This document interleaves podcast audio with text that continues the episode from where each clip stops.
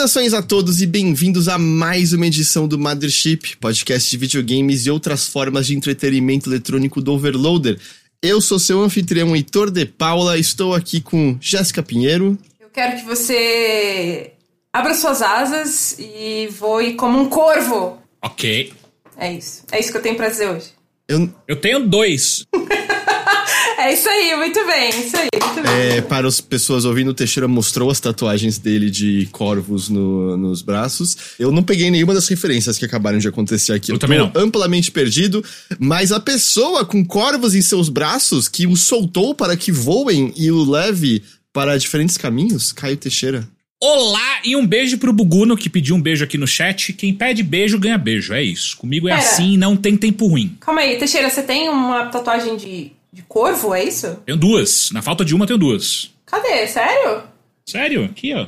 Essa aqui, vamos ver se consigo Caralho. mostrar. Essa aqui Tô é vendo, tô uma. vendo. Como estamos nesta quentíssima tarde de quarta-feira, gravando um pouco mais tarde do que normal? Estamos gravando mais tarde para poder pegar o embargo de um certo jogo aí, que a gente já vai poder falar. E, gênios que somos, conseguimos agendar a gravação para o pico do calor de hoje, 32 graus aqui em São Paulo. Cara, vê, olha por, por- por um outro lado. Este é o inverno mais frio daqui pra frente. É o, aquela piada dos Simpsons, né? Meu Deus, esse é o É. inverno mais quente da minha vida. Esse é o inverno mais quente da sua vida até agora. Até agora, exatamente. Calma. até agora. Calma que dá pra piorar, dá pra piorar, dá pra piorar. Eu tô pensando em parar de morar dentro do meu apartamento e começar a morar no hall do meu andar, porque é mais fresco. É mais É fresco o hall normalmente, é né? muito, Mais geladinho. É. Eu, eu já tive dias, assim, que tava mu- muito... Eu não sei se eu tô me queimando contando isso. Que eu tava com muito calor e aí eu vi que não tinha nenhum vizinho no hall e aí eu deitei no chão geladinho do hall. Caralho, caralho, sério? Pra, pra me sentir mais, mais... Em algum verão muito, muito, muito quente de, de não tanto tempo, de alguns anos atrás... É, porque de fato é, é, é física, certo? É como se os Aham. apartamentos fossem bolsões de ar que mantêm o isolamento térmico e aí lá dentro permanece fresquinho. Exatamente, exatamente. É, ainda mais porque a gente fica. Os nossos apartamentos ficam tomando sol o dia inteiro, né? Então as paredes dos nossos apartamentos são todas muito quentes. A, a não ser que você viva num apartamento, aqueles que é conjugado, tem um montão de apartamento e é só tipo uma face do seu apartamento que toma sol, e aí eu sinto muito, porque, enfim, horrível, né? Mas de maneira geral é isso aí mesmo. É, mas pelo menos por enquanto, sei lá, tá ventando, até que tá fresquinho, não tá tão quente. A gente faz pausa pra tomar água, qualquer coisa. Eu já devia ter deixado um copo aqui do lado. Você não pegou água? Grave. Não peguei água. Grave. Eu vou, eu levanto, eu levanto rapidinho quando a gente já estiver falando de videogames, pegar lá uma, uma aguinha rapidamente. Eu, na verdade, eu até tô meio preocupado, eu não sei o que aconteceu, eu não sei se minha geladeira tá dando sinais de falência, mas o problema não é que ela não está gelando, ela está gelando tudo demais, não importa o quanto. Ah, então não é um problema ainda. Mas o lance é que assim, eu já diminui muito e não diminui direito, e aí assim, eu fui tomar leite com meus sucrilhos, eu tenho leite congelado agora. Eu fui fazer, eu fui fazer ovos no café da manhã, os ovos congelaram todos. Cara, ah, peraí, ela, tá- é. ela- ela não tá gelando demais, ela tá congelando. Ela tá as coisas. congelando, é isso. Caralho! Eu tive uma geladeira que era assim, e era um problema, porque aí, tipo, eu comprava, sei lá, alface, e aí dois dias depois o alface tava congelado e não dava pra comer mais. Não, os ovos estouraram todos de, de gelo, assim. É, ficou tipo como se fosse um sorvetinho de ovo dentro, assim, que eu imagino que deve ser zoado de comer agora, não tenho certeza. Acho que sim. Peraí, você não testou? Não, vai que eu passava mal. Você me zoa toda hora que eu como merda, eu passo mal. Quando eu sou responsável, você me dá bronca. Não tem como vencer esse jogo. Puta que pariu. Ai, que cheira.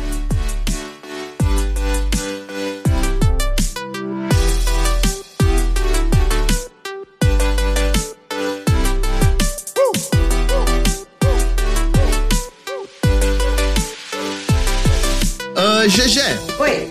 a gente tá gravando hoje num horário diferente porque caiu o embargo de Armored Core 6 Fires of Rubicon. E você pôde jogar antecipadamente. Eu e Teixeira não jogamos, não, não, não rolou. Mas GG está aqui para falar pra gente sobre Fires of Rubicon, cujo review já está até publicado no Tech Masters, não é isso? Sim, eu recebi, inclusive, né, disclaimers, recebi o jogo para review pelo Tech Masters, por isso que tá lá publicado já, publiquei é, assim que caiu o embargo. Estive jogando aí nos últimos dias um pouquinho de cada vez, que é uma coisa, inclusive, que eu preciso, vou, vou, vou comentar melhor depois. Mas sim, joguei Armored Core 6. Para quem não se lembra, eu já tinha dado uma prévia, né? Já tinha feito uma prévia, mas era um hands-off, que eu, eu assisti uma apresentação lá no Play Days, né? Que é o evento do Summer Game Fest. Mas agora eu consegui finalmente colocar as mãos no jogo em si. E, cara, que diferença fez, assim? Porque, tipo, assistindo eu já fiquei impressionada. Mas jogando é outra história. Eu adorei esse jogo. Ele é muito bom. Ele é uma delícia de jogar, sabe? É, e, e, é um, um, dos aspectos que eu mais gostei dele. Mas é, vamos lá, deixa. Acho que eu posso começar pela, pela história do jogo. Que é, Bom, é, eu nunca joguei Armored Core na vida. Eu não sei. Eu, eu sei que eu ando no robô e eu atiro nas coisas, ou bato nas coisas. É isso. Deixa eu só dar mais dois outros disclaimers. Eu já joguei um Armored Core na minha vida, que, sei lá, foi no PlayStation 1, e eu só lembro. Eu só tenho essa memória, que eu joguei, eu não lembro de mais nada. E aí, a minha, o meu segundo contato com a franquia foi agora no 6. Então eu não, não sei de nada de lore. Então, assim, sei algumas coisas que tá lá no jogo que chega a explicar, ou sei lá, que eu li por aí e tal, pra pesquisar, mas é só. E segundo disclaimer, como o jogo ainda não saiu no momento em que estamos gravando, eu não posso falar muito além do capítulo 1, né? Tanto que a, a Bandai Namco pede pra gente falar até no máximo final do capítulo 1, para não estragar a experiência da galera e tudo mais, porque né, a gente tá gravando ainda e o jogo ainda não saiu. Em termos de detalhe de, de trama, né? E coisas assim.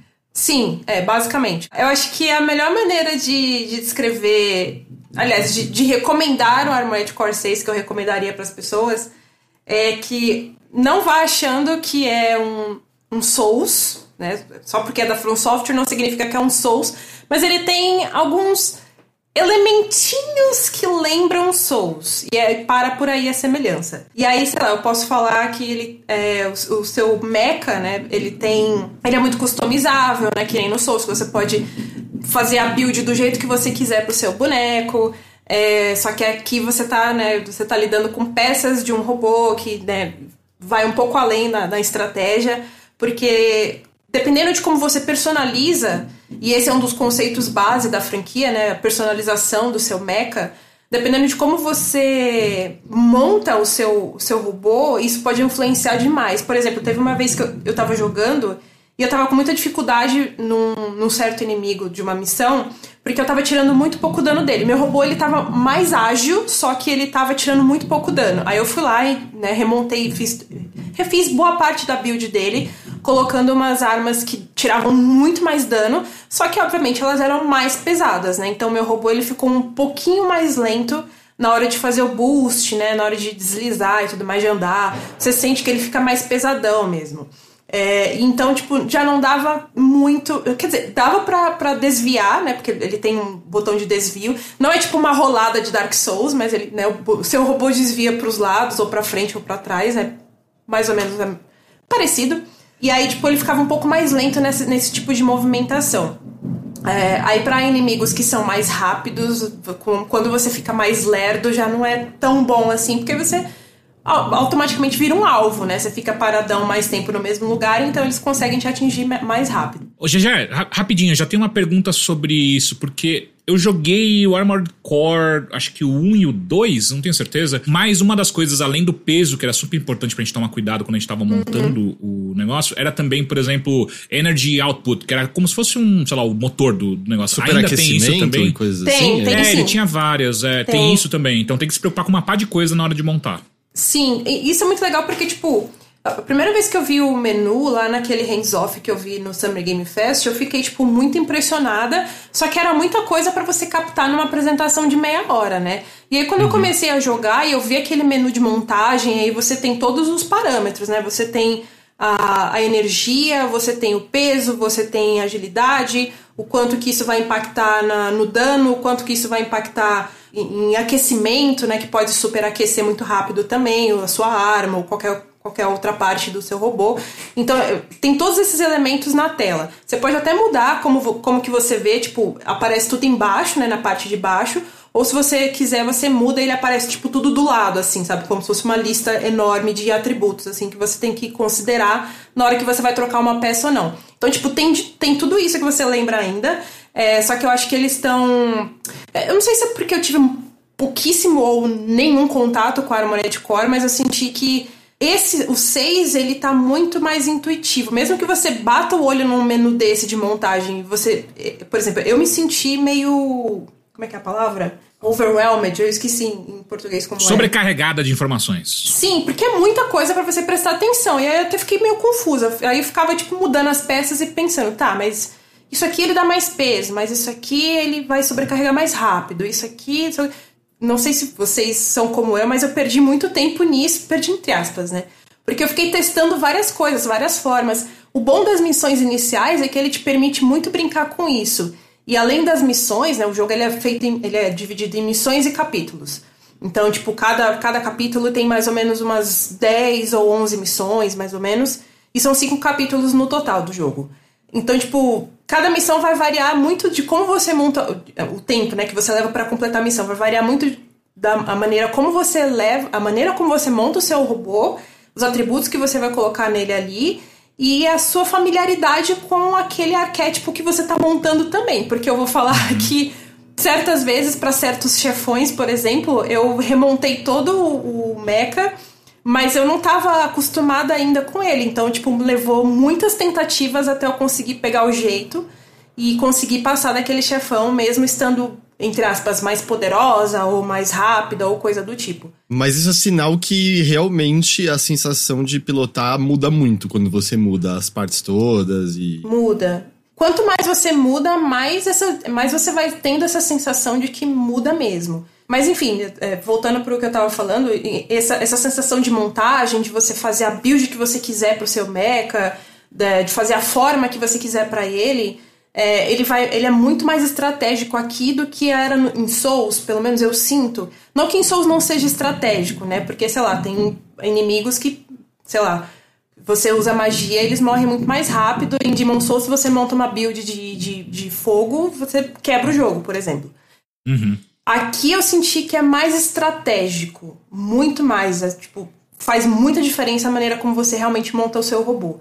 E aí, para você ir comprando peças, essas coisas, você tem que completar as missões. Você pode refazer missões, inclusive, eu tive que refazer algumas para grindar, uma, fazer uma grana, né, e tal, para conseguir comprar as peças que eu queria. E uma coisa que eu achei muito legal é que, tipo, ele tem um menu de treinamento e quando você faz os treinamentos, ele te recompensa com algumas peças que, tipo, não são poderosas, mas quebram um galho, pelo menos no uhum. começo do jogo. Então, é, minha recomendação, inclusive, aqui é que vocês façam os treinamentos, por mais chato que possa parecer, porque eles te, eles te recompensam com algumas peças que, tipo, vão quebrar um galho, sabe? Pergunta. Tenho, per hum. tenho perguntas. Diga. Primeira, é, pra, as peças a gente só consegue comprando, é isso? Então é, entra numa Algumas fase. Algumas você ganha. Algumas você, você ganha. ganha. Tá, mas não é, não é uma coisa. É, é, por exemplo, pode ser drop de chefão? Não, não, você tá. compra. Tá. Tem, tá, um menu, tem uma loja para você comprar. Tá. E aí é, uma, uma pergunta adjacente a essa que é: o quão. Porque assim, eu entendo que é, se for minimamente parecido com os Armored Cores antigos que eu joguei, você pode passar dias só brincando de montar a, a navinha sem jogar. Mas a minha pergunta fica mais pro lado de se você não é exatamente essa pessoa que quer ficar muito tempo só configurando o seu mecha, o quão fácil é de você fazer esse looping que você estava explicando de, putz, entrei no chefão, a, o meu, a minha configuração claramente não dava muito certo para ele, parei, voltei, remontei minha, meu mecha inteiro para tentar uma, fazer uma tentativa com algo mais otimizado. Isso demora muito esse processo ou é de boa? Depende do. Acho que depende muito do quanto você está investido. Porque eu sentia. Eu sentia assim, como eu estava muito investida, e aí eu refazia missões e né, grindava para ter mais grana para comprar as coisas e remontar o, o mecha aqui, acolá e fazer, refazer um monte de coisa. Brincava bastante com isso. É, eu senti que, tipo, a dificuldade... Existe uma dificuldade, tanto que o jogo ele tem os saltos de dificuldade. Conforme você vai avançando nos capítulos, ele vai saltando de dificuldade também.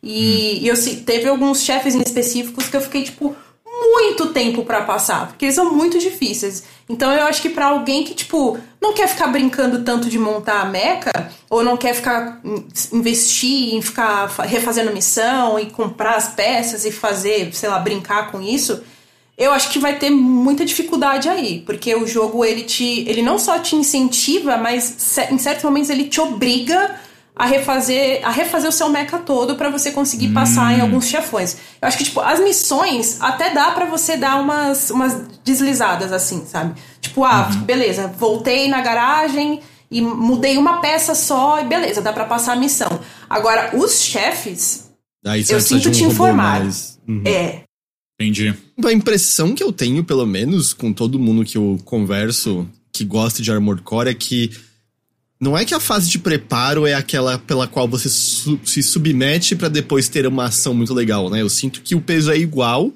se não às vezes maior, né? A parte de justamente montar e personalizar o mecha, assim, as pessoas gostam muito. Eu acho que não à toa, até se eu não estou errado, se eu me lembro de alguma entrevista que eu li, eu acho até que a From implementou ray tracing só na garagem quando você tá mexendo no seu mecha.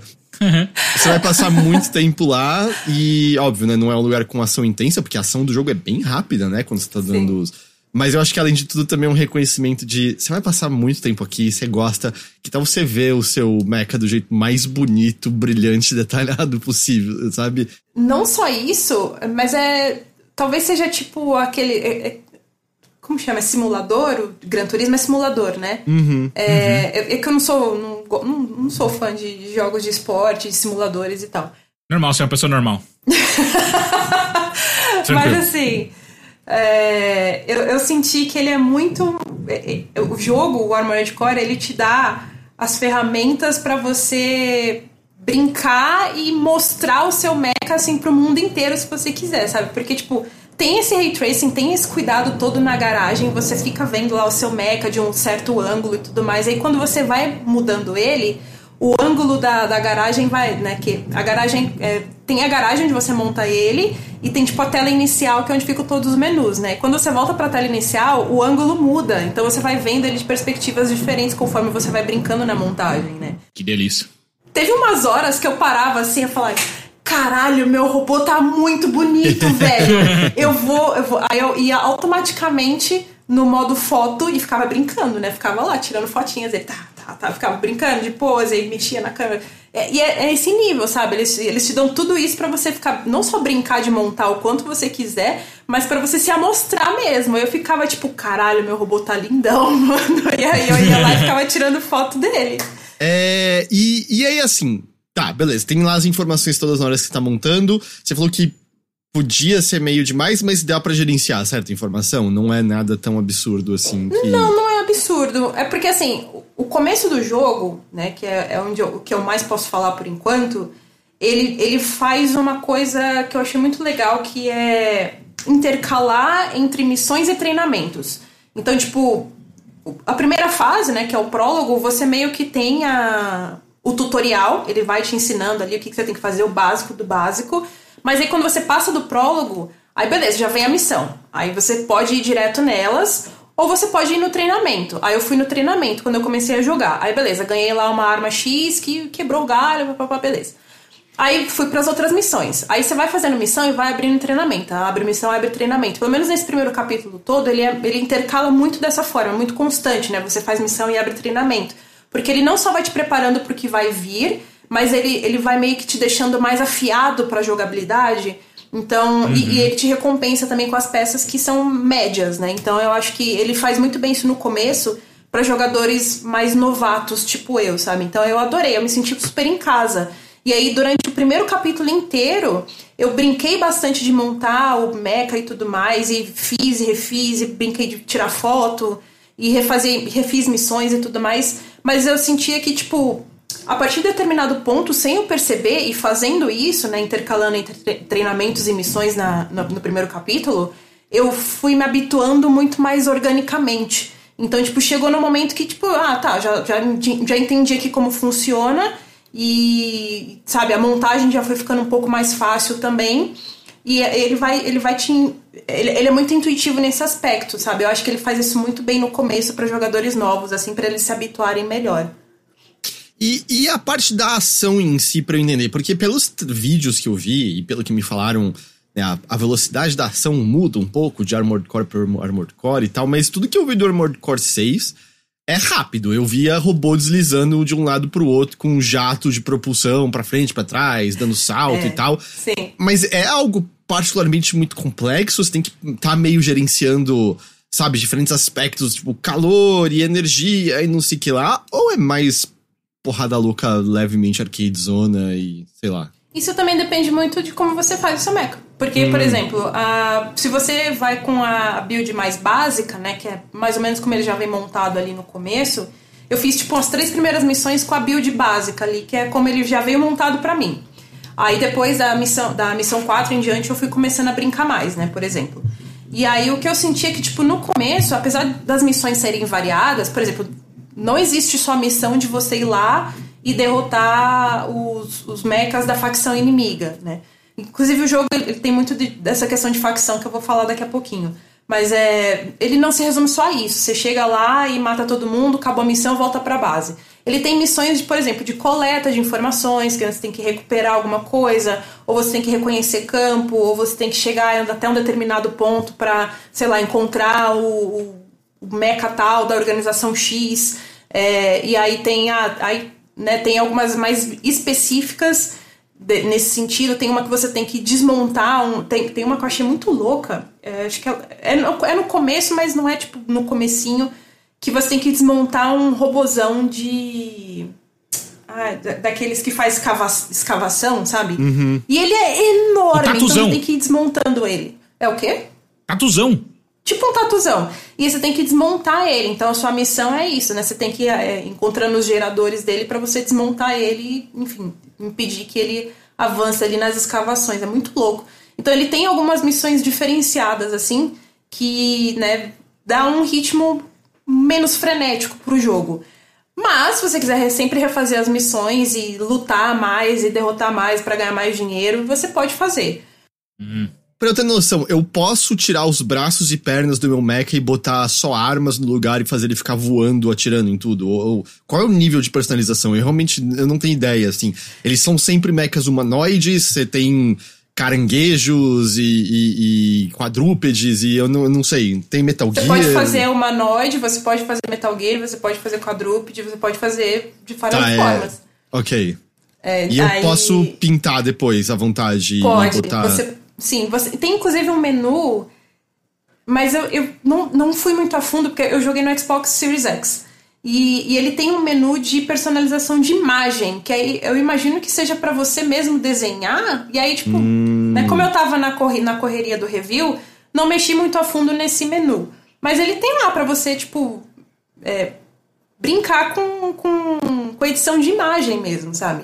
Aí você pode fazer logos, você pode colocar logos personalizados no seu robô. Posso tem baixar emblemas. de outros jogadores? Não sei, eu não conseguia Tipo- o. Não, não tinha muitos, muitos recursos online pra mim ainda, né? Porque É. o jogo não saiu.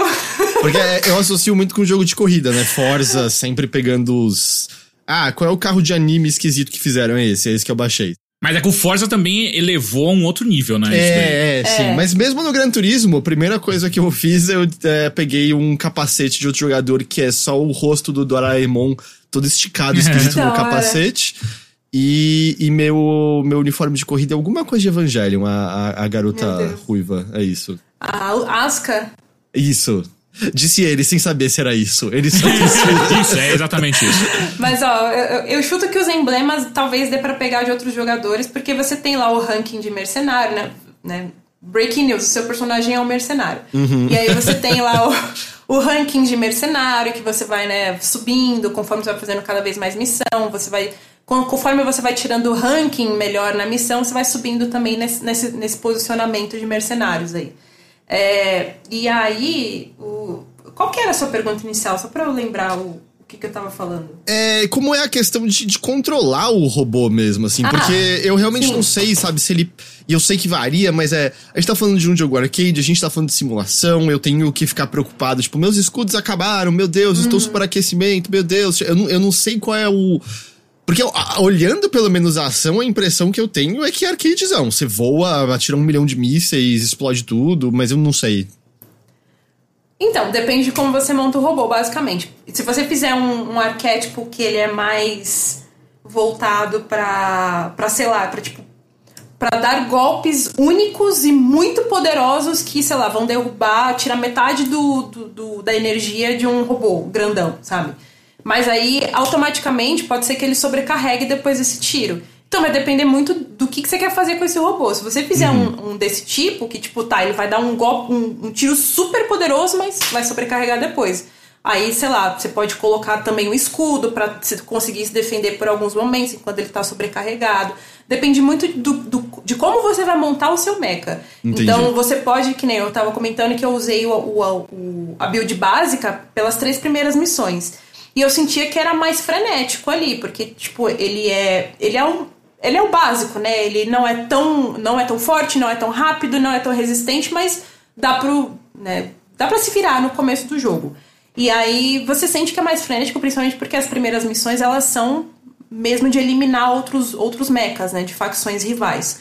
É, então você sente que ele é muito frenético no começo, mas aí depois você vai montando robô, você chega em certos chefes que precisa de uma build diferente, aí o, a, a criatividade, é o, é, o céu é o limite. Você teve, tem algum exemplo, assim, que você lembra especificamente de, de... Você até contou um pouquinho antes, mas digo, ah, você chegou num chefe, mano, não dava para escapar disso aqui de jeito nenhum, e aí você fez uma mudança e de repente, ah, consigo ver todos os seus movimentos. Teve um específico que eu precisei muito, tipo, ali o jogo meio que me obrigou a ter escudo.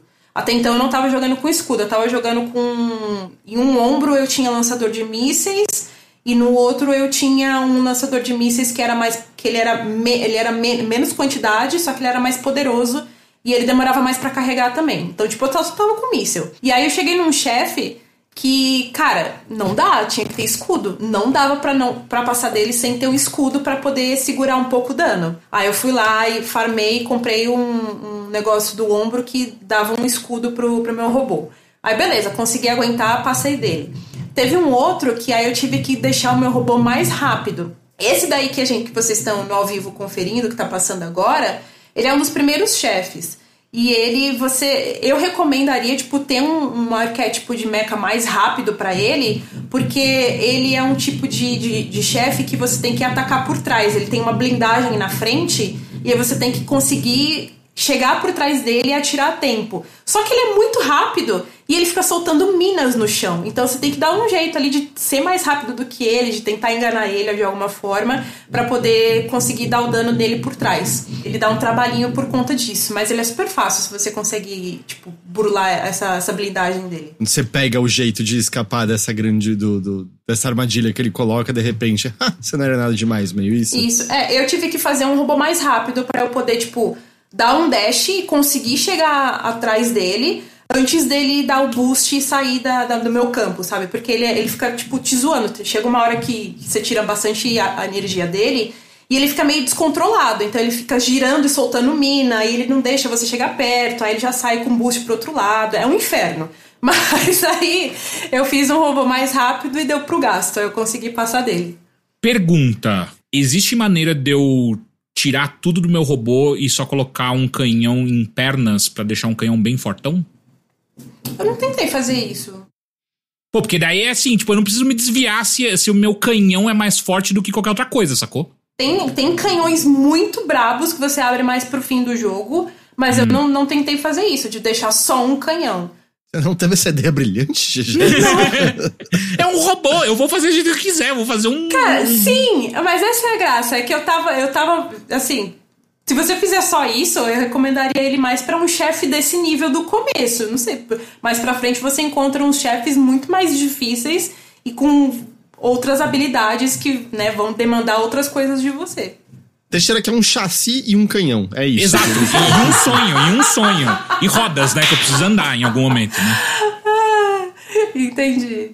Você mencionou, por exemplo, ah, eu queria mais velocidade nesse chefe, aí eu fiz um grind pra pegar essa outra parte e tal. E eu tô ligado que, pelo menos as séries de maneira geral, você gasta dinheiro pra ir pras missões, certo? Eu já joguei, por exemplo, Mac, é Mac Warrior, aquele jogo de estratégia, eu esqueci sim, agora. Sim. Que ele tem essa pegada também, né, de, ah, você é um mercenário, então você que tá tendo que custear o preço dos, dos outros mercenários que trabalham para você, das peças do robô e parará, parará.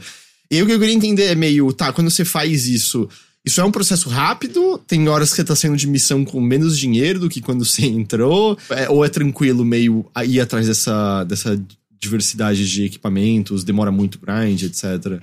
Acho que mais pra frente você sente que é mais difícil você conseguir comprar as armas que você quer. Tipo, as armas que realmente vão fazer uma diferença ali no, nos atributos do seu mecha. É, né, porque como eu falei, a cada capítulo eu senti que o jogo ele dá um salto de dificuldade. Ele é, esse salto é constante, mas ele é grande. Então você tem que você tem que grindar o, as, as peças para você fazer um robô que fique no mesmo nível dos, dos mechas que você vai enfrentar nos, nos próximos, nas próximas missões. Eu senti que o jogo é fácil de você juntar dinheiro. Ele não é difícil até porque você pode refazer missões. E aí você refazendo essas missões, você vai conseguir, você consegue grindar o dinheiro. É, o pessoal tá falando que em outros você pode até vender as peças pelo mesmo valor que você comprou, então é meio tranquilo ah, é verdade. ficar. Sim, tem um menu de vender. Você pode vender também algumas peças para juntar um pouquinho mais de dinheiro mais fácil. Quer dizer que eu posso vender tudo, então? Eu não recomendo. eu vou vender todas as armas, velho. O Teixeira, Não normalmente recomendo. RPGs, GG, ele, É. ele tem o estilo Mary Kondo, com a diferença que nada traz felicidade pra ele. Não, não, o que traz felicidade pra mim é não ter nada no meu menu. Eu não recomendo isso, Teixeira, de verdade. O Rafa Hanuto, ele, ele, ele fez uma comparação ali que foi muito no ponto, que é meio Monster Hunter. Sim, é mais ou menos isso. Você, em determinado ponto do Monster Hunter, você tem que refazer algumas caçadas para você conseguir o material necessário para você fazer o equipamento que você precisa, né, para as caçadas mais adiante, né, as mais fortes, tal, de outro rank, etc. É mais ou menos isso. E, e quando en- entra mais pro, pro endgame do jogo, e aí realmente ele vai ficando mais difícil mesmo. Acho que era isso que eu ia falar. Desculpa, eu te cortei, Heitor. Não, eu tenho uma pergunta, a gente acabou não falando tanto, é... A trama do jogo é algo com o que você se importa? Ou, tipo, tá lá pra quem quer e dá pra focar em atirar em outros robôs? Porque eu não tenho a menor ideia o quão, quão integral é a trama, o quanto que as pessoas costumam gostar, eu não tenho a menor ideia. Olha, vindo de alguém que é novata na franquia, eu fiquei investida na história a partir de certo ponto só. Por quê? Vocês já jogaram Ace Combat? Só pra eu fazer uma comparação. Uhum. Muito bom, inclusive. Então, só que a, a progressão da narrativa é meio parecida. Tipo, você tem umas CGs aqui e ali, que eles explicam o contexto, sei lá, do planeta, do mundo, da guerra, blá blá blá. E é isso. Só que aí a, a narrativa ela vai progredindo muito em- por meio de diálogos. Então você tem lá o briefing na pré-missão, aí você, sei lá, durante a missão você vai ouvindo o seu treinador, que é um cara meio misterioso, você não sabe nada sobre ele, mas ele tá sempre ali te dando informações, ele tá sempre. É ele que, que, que faz as contratações pra você, né? Ele que é o mediador entre as facções e você. Então, tipo, ele tá sempre ali te orientando, tá sempre no comunicador com você durante as missões. E, e aí, tipo, ele, vai, ele dá as opiniões dele sobre algumas coisas, mas você não precisa concordar com ele. E aí entram as facções na história, que era o que eu ia comentar, né, que eu tinha comentado antes, que eu queria falar mais sobre. O jogo ele tem tipo várias corporações tecnológicas que fabricam as peças, ele tem tipo algumas organizações militares que estão ali tentando tomar o planeta e tem também a, a- os grupos de resistência. Quando entrou o grupo de resistência, eu comecei a me importar. Porque, tipo, a história a história é bem básica. Tipo, ah, você tá nesse planeta que chama Rubicon. E esse planeta, ele foi devastado depois que encontraram uma substância chamada coral. Que é uma substância que dá energia, né? E aí tem, eles, ah, ah, todo mundo queria essa substância para avançar tecnologicamente, fazer armas mais poderosas, pipipipopopó, aquela história toda que a gente já sabe. Só que isso devastou o planeta no passado. E aí essa substância começou a reaparecer no planeta. Então todo mundo foi para Rubicon de novo. E aí você tá nesse meio, você é um mercenário que se infiltra ali na- no planeta e você consegue uma licença para poder operar lá e tudo mais. E você tá investigando, a, você tá sendo você tá investigando, não, você tá sendo contratado pra- por essas várias facções ali que estão trabalhando em Rubicon e tentando tirar um proveito da- do coral ou não. E tem as, as forças resistentes também que estão tentando, tipo, galera, vaza daqui, sabe? Vocês já fizeram merda antes, deixa o planeta em paz agora. E aí, quando eles começaram a entrar na história, aí eu comecei a me importar. Porque aí, tipo, sabe, eu queria fazer mais missões pra eles. E é muito legal isso, que, tipo, é, mais pra frente, se você fizer algumas, algumas missões pra algumas facções, isso pode aborrecer outras. E aí, isso muda o final do jogo também. É, então você meio que escolhe um lado, você pode ficar do lado das corporações que fazem as peças, você pode ficar do lado dos militares que querem tomar o planeta, você pode ficar do lado da, da resistência que quer, tipo, só quer livrar o planeta dessa galera toda e deixar a substância lá. Enfim. É, e aí você, você meio que escolhe por meio de, das missões para quem você vai fazer ou não algumas coisas. E aí isso altera o final. Eu admitir, até agora eu não sabia que Rubicon era o nome do planeta. eu, achei, é, eu achei que era alguma outra, tipo, alguma coisa de Rubicão, né? O Rubicão, Né? sei lá. Eu achei Não. que era um artefato, sei lá, cosmológico, mágico, um cubo esquisito, Não, feito de não. prismas e não sei o que lá, e aos fogos, tipo. Rubicon é o planeta. Ok, Rubicon é o planeta. E, e é os fogos de Rubicon porque tá meio que em guerra, né? Tá todo mundo lá querendo essa substância de novo. é extremamente concreto, na real. Eu tava achando Sim. que era. Nossa, eu fui embora. Fui embora com Fires of Rubicon na cabeça. É, eu tinha uma certa esperança Ok. de que eles iam manter de alguma forma o esquema de narrativa que eles fizeram pra todo. Pra, pra Souls de maneira geral, né? Tipo, Hum. uma coisa meio de, de arqueologia mesmo, só que. Assim, Você eu sei que não ia ser pesquisar as idêntico. paradas e ver as, É. as descrições. Mas a pegada do, do Armored Core nunca foi exatamente essa. Não, eu né? sei, mas eu achei que eles teriam, tipo, pego os aprendizados de Elden Ring, de Souls de maneira geral, e falar, pô, vamos tentar aplicar isso em Armored Core? Então, ele tem, ele tem muito disso. Eu ia chegar nesse ponto, porque, tipo, a, a- progressão da narrativa você vê durante os diálogos, durante os briefings e tudo mais.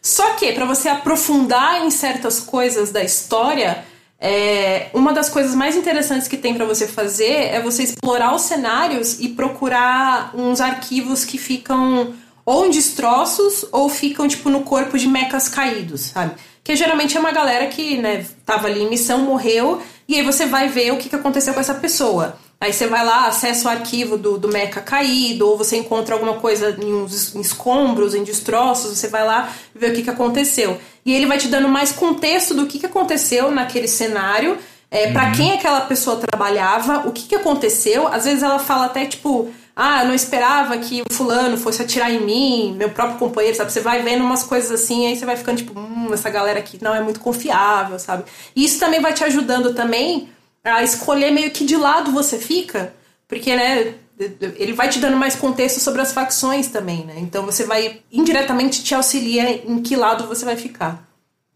É. Então, tipo, ao final, ou melhor, de um certo ponto em diante, mas no fim das contas você se interessou pela trama e o que ele tá narrando aqui. Sim.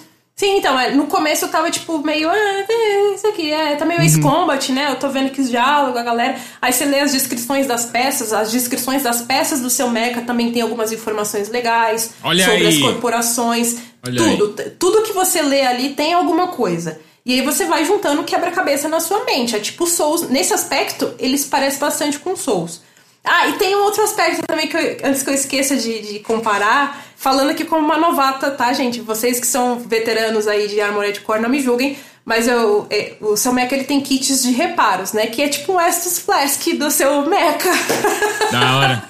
Mas aí, tipo, você vai com o tempo aumentando o limite de quanto kit de reparo você pode carregar e coisa assim? dá, dá, pra, dá pra aprimorar. Aí E tem uma você- fogueira? Eu posso sentar na fogueira? Não, não, não, tem checkpoint, calma. Aí calma, calma. Tem checkpoint. Peraí, não tem fogueira? É, eu não tenho a menor ideia. Ele possui qualquer forma de cooperativo, de, de competitivo? Eu não tenho a menor ideia. Ele tem multiplayer, mas aí, eu sei que a Bandai, é, eles mandaram a cópia antecipada pra uma galera e eles colocaram numa whitelist pra galera que tava fazendo review conseguir jogar o multiplayer. Só que eu não consegui de jeito nenhum. Não sei por quê. Não deu certo pra mim. Aí eu não consegui ter acesso a nenhum do- dos features multiplayer do jogo, então não sei dizer. Teixeira, o planeta é o Fires of Rubicon. Você- o planeta é a fogueira, entendeu? Ah, porra! Não, e faz sentido, né? Porque se a gente tá pegando um, um combustível que o, que o pl- planeta mesmo oferece, talvez se a gente botar fogo em tudo, o planeta começa a pegar fogo. É assim que nascem os sóis, né? Exatamente assim. O, bom, multiplayer, qual era outra coisa que eu ia perguntar?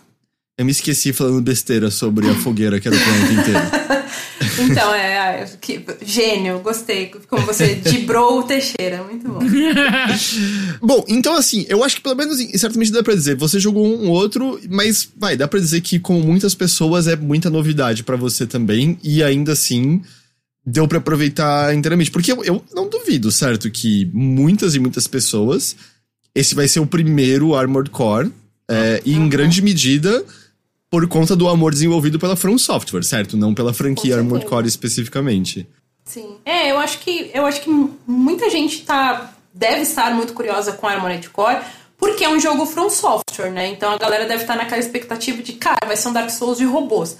Não é bem assim, né? Abaixem essa expectativa nesse sentido, mas ele tem alguns aspectos que lembram um pouquinho, né, os primos lá da, do, do Souls-like. É, mas assim, eu tenho certeza também que ele vai ser o primeiro de muita gente. E eu acho que vai ser uma ótima experiência, porque assim, óbvio, depende de como você vai montar o seu mecha, né? Tudo depende de como você vai fazer essa build do seu robô. Tenha em mente isso. O conceito base de Armored Core é tudo depende de como você personaliza o seu mecha. Mas, cara, eu achei tão delicioso de jogar, mas tão delicioso, é uma ação assim tão gostosinha. Nossa, eu achei assim muito bom. E aí eu vou trazer já um aspecto que, que eu até comentei lá no comecinho, né, da, da, de quando eu comecei a falar, que uma coisa que me ajudou bastante também é que, como ele tem essa progressão por meio de missões e capítulos, você pode parar, sabe, a qualquer momento e descansar um pouquinho, voltar depois e ficar de boas. E ainda você consegue entender e lembrar de tudo que tinha acontecido. É, os briefings eles vão te ajudando também nisso. Então eu achei assim muito gostoso de jogar, achei uma delicinha, de verdade. GG. Diga. Agora que você já tem várias horas, né, de jogo, você sente que é existe a possibilidade da gente ver um algo parecido com o que aconteceu com Elden Ring, com Armored Core, que eu quero dizer, tipo, putz, pessoas que nunca entraram no gênero, que nunca tiveram essa essa veia agora tão, tipo, ensandecidas, um monte de live rolando. Eu sei que é difícil é, é, prever, mas enfim, o que, que você sente? Mas você diz no mesmo nível de sucesso do não, Ring? Não necessariamente no mesmo nível de sucesso, mas a, atingindo esse, essa, esse demográfico, né? Pessoas que não tinham esse perfil e aí a jogabilidade ajudou a, a deixar essa galera mais próxima do jogo e por aí vai.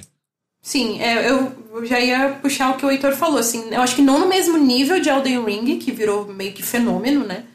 Foi um bagulho assim de outro mundo. Só lembrando uma coisa, tá? Rapidinho, hum, que eu, eu, concordo que é difícil atingir a mesma coisa do Elden Ring. Porém, Armored Core é uma série antiga já. Ele, ele tem um apelo que o, que o Elden Ring não tinha até então, né? Sim, total. É, ele é muito mais antigo de todos os outros que a gente citou por aqui, vira e mexe, né?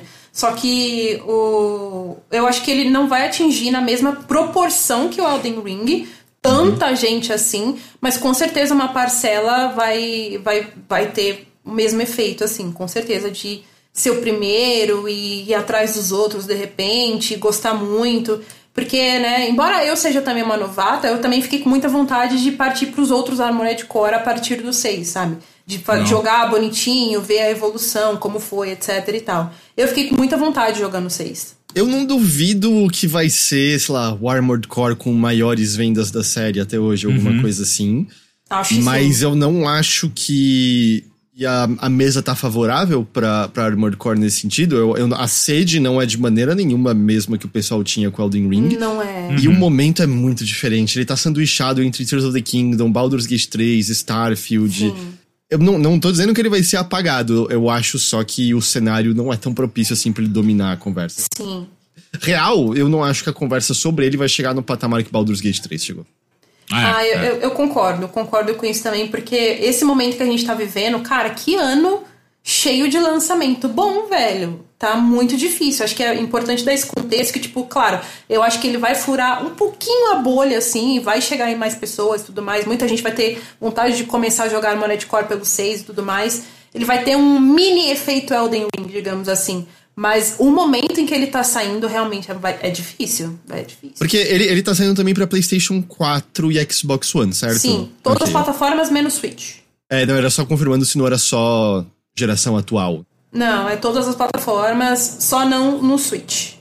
Eu, eu também, eu tenho a impressão, às vezes, que. Na, na verdade, acho que tem a impressão, é fato. A estética de fantasia atrai as pessoas muito mais do que a estética de sci-fi e futurismo. Tipo, e Hum. Muito, muito mais. É só, é só ver, tipo, é, as pessoas se interessam e se atraem muito mais facilmente do que. Agora, se botassem robô zumbi, o bagulho ia sumir.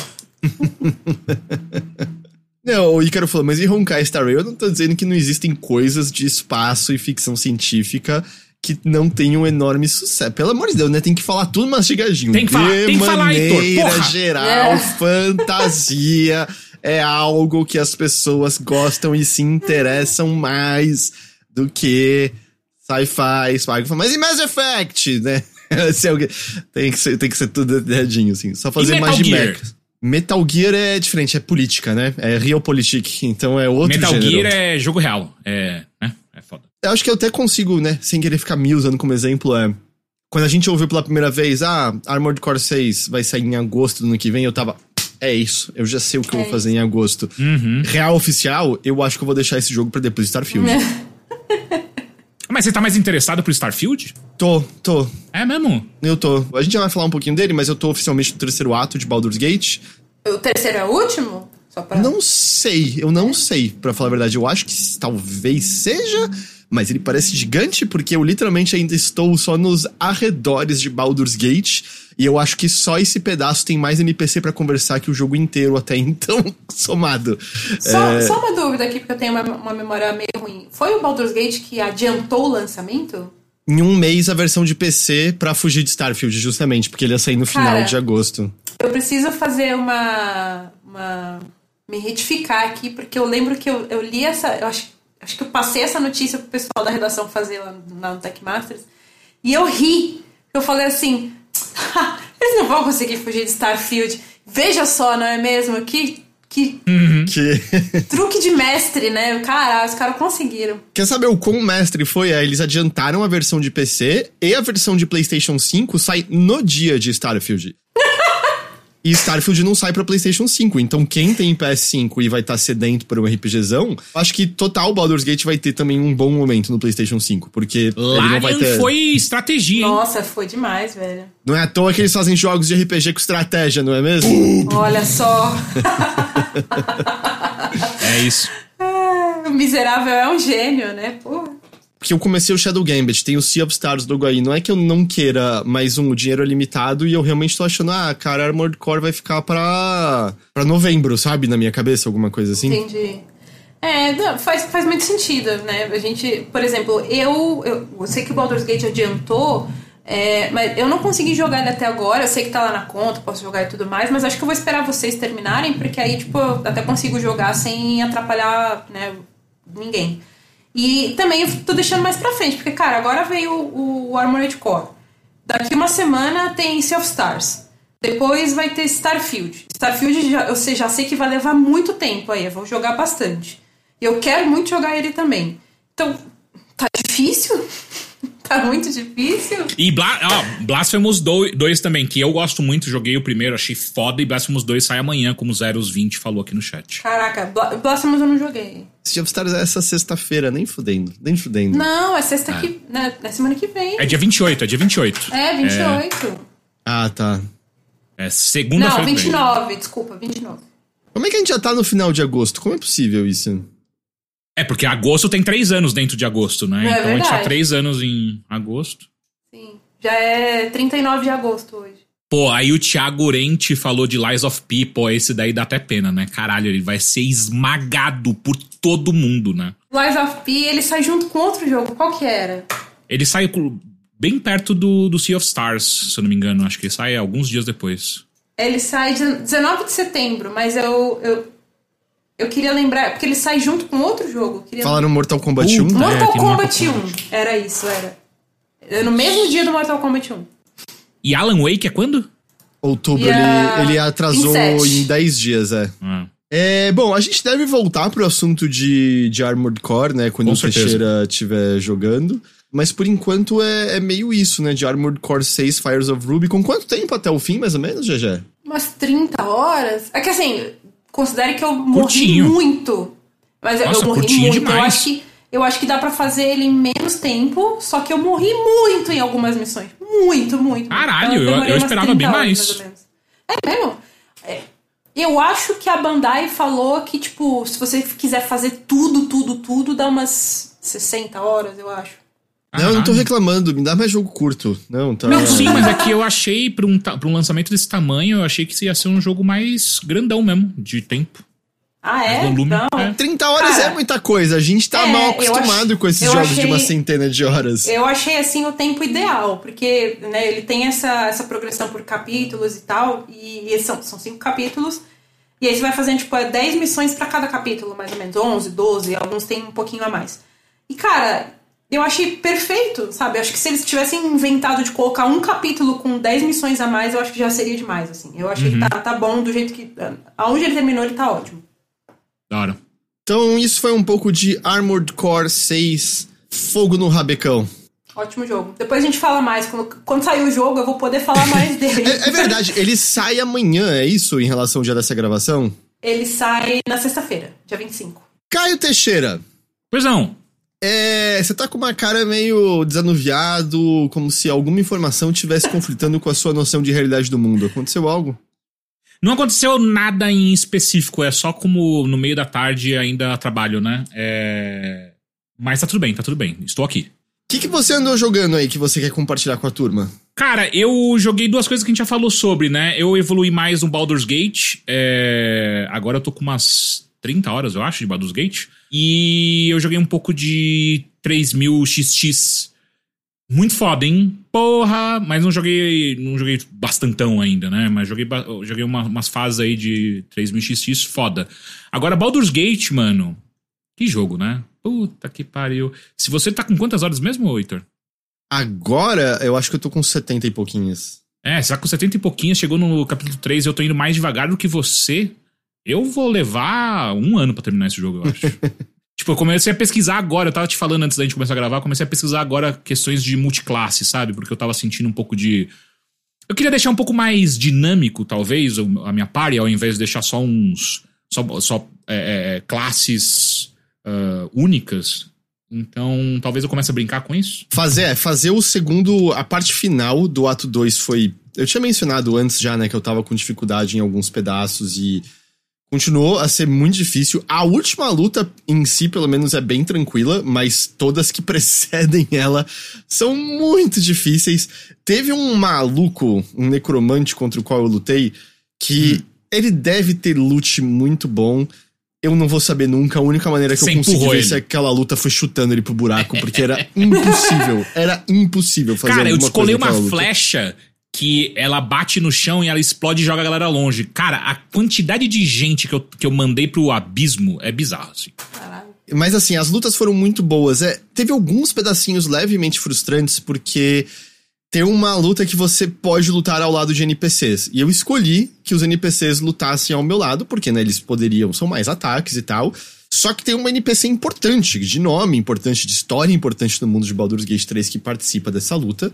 Vencer a luta já tava difícil. Manter esses NPCs vivos tava impossível, porque em certo momento eu tava olhando o Alarian nos olhos, nos olhos e falando, você tá zoando comigo, que os inimigos agem desse jeito e os meus aliados agem da maneira mais imbecil possível. Tipo, todo mundo correndo na frente de ataque de oportunidade dos inimigos, não sei o que lá. E ainda por cima, tem uns inimigos que olham e falam, ah, é um guardia normal, todos empunhando uma lança que é tipo um D20 de dano, mais um D10 de trovão, mais um D10 de não sei o que lá. E eles atacam, atacam três vezes. O que, que eu faço aqui exatamente? Eu comecei sexta-feira, depois, quando eu tava livre sexta, sei lá, umas 5 da tarde eu comecei a tentar. Eu fui dormir sem passar dessa luta. Eu acordei no sábado, fiz meu café, tentei a luta mais um pouco, não consegui, me afastei do PC, fui fazer outras coisas. Caralho. Voltei e aí eu passei, porque em certo momento eu passei uma vez e morreu a NPC que eu não queria que morresse. Eu, vamos lá, desde o começo, mais uma vez, Puta vamos lá tentar. Nossa. Eventualmente deu certo. Eventualmente deu certo, foi muito legal. Eu tô num ponto agora, né? O começo do ato 3 é. Eu tô realmente naquele momento de muito diálogo de novo, muita gente pra conversar, reestabelecer, sabe, qual é a situação que eu tô lidando. Você acha que você vai resolver missõezinhas simples? Eu, tipo, ei, ei, é, alguém assassinou esse cara. Mano, vai ser fácil. vai ser- eu vou achar o assassino, e é isso, e é. Descobri mais uma enorme conspiração que se liga com todas as outras coisas possíveis que eu tava investigando. Ok, ok, isso aqui não vou acabar hoje aqui não, tá tranquilo. Mas assim, esse pedaço tá tudo muito interessante. Eu só tava meio cansado, sabe? Depois de passar de lutas muito difíceis e ainda ter muito diálogo ali, eu, eu precisei fazer uma, uma, uma pausinha. E eu acho que eu consigo deixar um aviso que não é spoiler de maneira nenhuma. Eu não tô também Não acho que eu fiz nenhum grande erro, mas acho que deixar um aviso de como você não perder sem querer um, uma das áreas do jogo, como eu perdi. Hum. Porque, no fim das contas, eu nunca fui para as montanhas onde é indicado que está o criador, o Githyanki, e não tem mais como eu ir. Ah, caralho! Porque eu acho que o jogo não foi muito bom nos avisos dele, porque no primeiro, no primeiro mapa ele tem um aviso caso você vá para outra área, que ele diz que, ou oh, se você se você for alguns eventos, vão pra frente. E eu entendi que era, ah, beleza, a situação dos goblins e dos tieflings vai ser resolvida sem o meu dedo. Quando eu tava no segundo ato, eu tinha, eu tava lá na Umbra Eterna e eu tinha achado uma passagem que me levava para as montanhas, mas eu pensei, putz, mas deixa eu focar no que tem aqui em Umbra Eterna, porque, tá ligado? Vai que eu vou para essa outra área e ele avisa, você tá trocando de área, eu não sei quais são as consequências exatas, deixa eu continuar aqui. Aí eu fui, eu fiz um monte de missão na Umbra Eterna, tinha limpado tudo que dava, ou tudo que eu tinha encontrado, porque obviamente deve ter um monte de coisa que eu não encontrei, né? Porque é parte desse jogo. E aí teve um aviso: olha, você quer seguir em frente? Quando você for, coisas vão acontecer. Eu presumi que era relacionado aos prisioneiros nas Torres da Lua, e eu já tinha salvado todos eles, o jogo já tinha me dito, ah, salvou, tinha até ganhado conquista, salvou todos os prisioneiros. Falei, ah, então é isso, tá tranquilo, tá ligado? Não, não vai mais ter problema. E aí eu fiz. E aí quando você ativa esse pedaço que ele avisa, ou vai acontecer coisa, são muitas coisas uma em seguida do outro. Muita, muita, muita coisa uma em seguida da outra que você nunca sabe se se, se vai contar tempo ou não, porque tem lugares que se você viaja para longe e volta, coisas acontecem. E esse pedaço específico de Ubra Eterna, se você ativa isso, ele automaticamente faz com que você tenha que ir pro ato 3 e não dá mais para voltar para as montanhas. A questão é, quando isso aconteceu, eu já tinha passado sei lá, umas quatro lutas ridiculamente difíceis, e eu só aceitei, quer saber? Não vou saber. No futuro, quando eu fizer um segundo personagem, eu vou. Eu vejo o que, que tem nas montanhas dos criadores. Então, pelo menos no fim, eu até vou ter muita novidade para ver quando eu jogar uma segunda vez Baldur's Gate. Porque. Ah, eu só aceitei, eu não vou. Então, assim, provavelmente a minha contagem de horas deve ser um pouco menor do que quem. Do que quem vai fazer tudo bonitinho, direitinho. Mas aconteceu de uma maneira que foi meio natural. Eu, eu não tinha entendido que ele estaria me bloqueando disso. E tudo bem, tá ligado? Eu não, não achei nenhum grande problema. Assim, a jornada dos meus personagens continua, é, continua interessante. Capivara falou: vocês estão achando as lutas difíceis? Tá tão suave para mim que eu não sei se é porque eu tô com level alto ou sei lá. Eu, eu tô achando bem difícil. Bem, Mas peraí, bem você tá jogando em outra dificuldade, né, Heitor? Desde o nível 5 eu coloquei no mais difícil de todos. É, então, eu tô jogando no modo normal e eu tô agora, inclusive, gente, quem tá assistindo ao vivo aqui tá passando o momento que você pode entrar na, no Covil dos Goblins. Eu tô exatamente nessa parte. Eu tô no finalzinho dela, mas eu tô bem aí. E eu tô achando super treta, tanto que eu já morri umas duas vezes, duas ou três vezes nessa luta. Mas também tem um problema, que eu não tinha encontrado nem a Karlak e nem o Will até então. Então minha party tinha só eu e mais dois. E aí eu acho que isso tava sendo um problema e agora eu acho que eu consigo passar. Porra, o capivara. Nem faz sentido jogar no difícil, é só rolar a gente dada, é só sorte. é, rapaz. Continua sendo para mim a coisa mais incrível que é as lutas vão de impossíveis a, a eu quase ter que me curar por eu simplesmente mudar minha estratégia, sabe? Eu demoro horas é, refazendo a estratégia, demoro horas. Mas eu acho muito gratificante quando finalmente dá certo. E a outra coisa que eu gosto demais é um puta incentivo para usar toda a gama possível de habilidades, sabe? Especialmente quando você tá falando dos personagens magos. É muita magia. É muito fácil você uhum. começar a contar com aquelas três que são mais efetivas. Mas é, a, a coisa é que, assim, eu não sei se DD de maneira geral é, mas eu posso dizer Baldur's Gate eu sou muito acostumado a não tentar fazer efeito de status em inimigo, porque eu sinto que na maior parte dos RPGs quando eu jogava, tipo, Final Fantasy e tal, perda de tempo, bate neles, eles vão morrer. Sabe qual é o melhor status possível? Morto. Não, Nossa. não. Eu, eu queria muito só registrar que em Shin Megami Tensei você ia se arrepender tanto dessa, dessas palavras. Tanto, mas tanto. Em Shin Megami Tensei, pelo menos em Persona, eu gosto muito de usar buff nos meus personagens. Debuff eu não sou tão fã nos inimigos. Se bem que não, diminuir o poder de ataque deles é bem útil volta e meia também. Mas o que eu ia dizer é que assim, no, no Baldur's Gate, nossa, eu já tive lutas em que era, oh, deixa eu testar minha habilidade de paralisia. Deixa eu ver se ela funciona. Porque volta e meia, sabe, é, ah, 50%, eu vou gastar essa chance? Só que aí você põe nível mais alto e você pode ter. Pode tentar paralisar, sei lá, três pessoas ao mesmo tempo. Se funciona com duas delas, mano, Lezel Colonelas com elas paralisadas, Lezel de ataque crítico, ela consegue atacar quatro vezes seguidas. Faz muita diferença. De repente, o jogo vira completamente. E se eu não tivesse na dificuldade maior, eu tenho certeza que eu estaria usando só bola de fogo, míssil mágico, sabe? A mesma merdinha de sempre, sendo que as habilidades são viáveis. As habilidades têm, têm efeitos positivos que podem te ajudar muito. Nossa, a. Um Brauma, ela tem um lance de invocar guardiões. Eu não sei se é muito alto pro ponto que você tá, Teixeira. Acho que sim. Ficam os espíritos rodando em volta dela e causando dano garantido a todo mundo ao redor dela todo turno.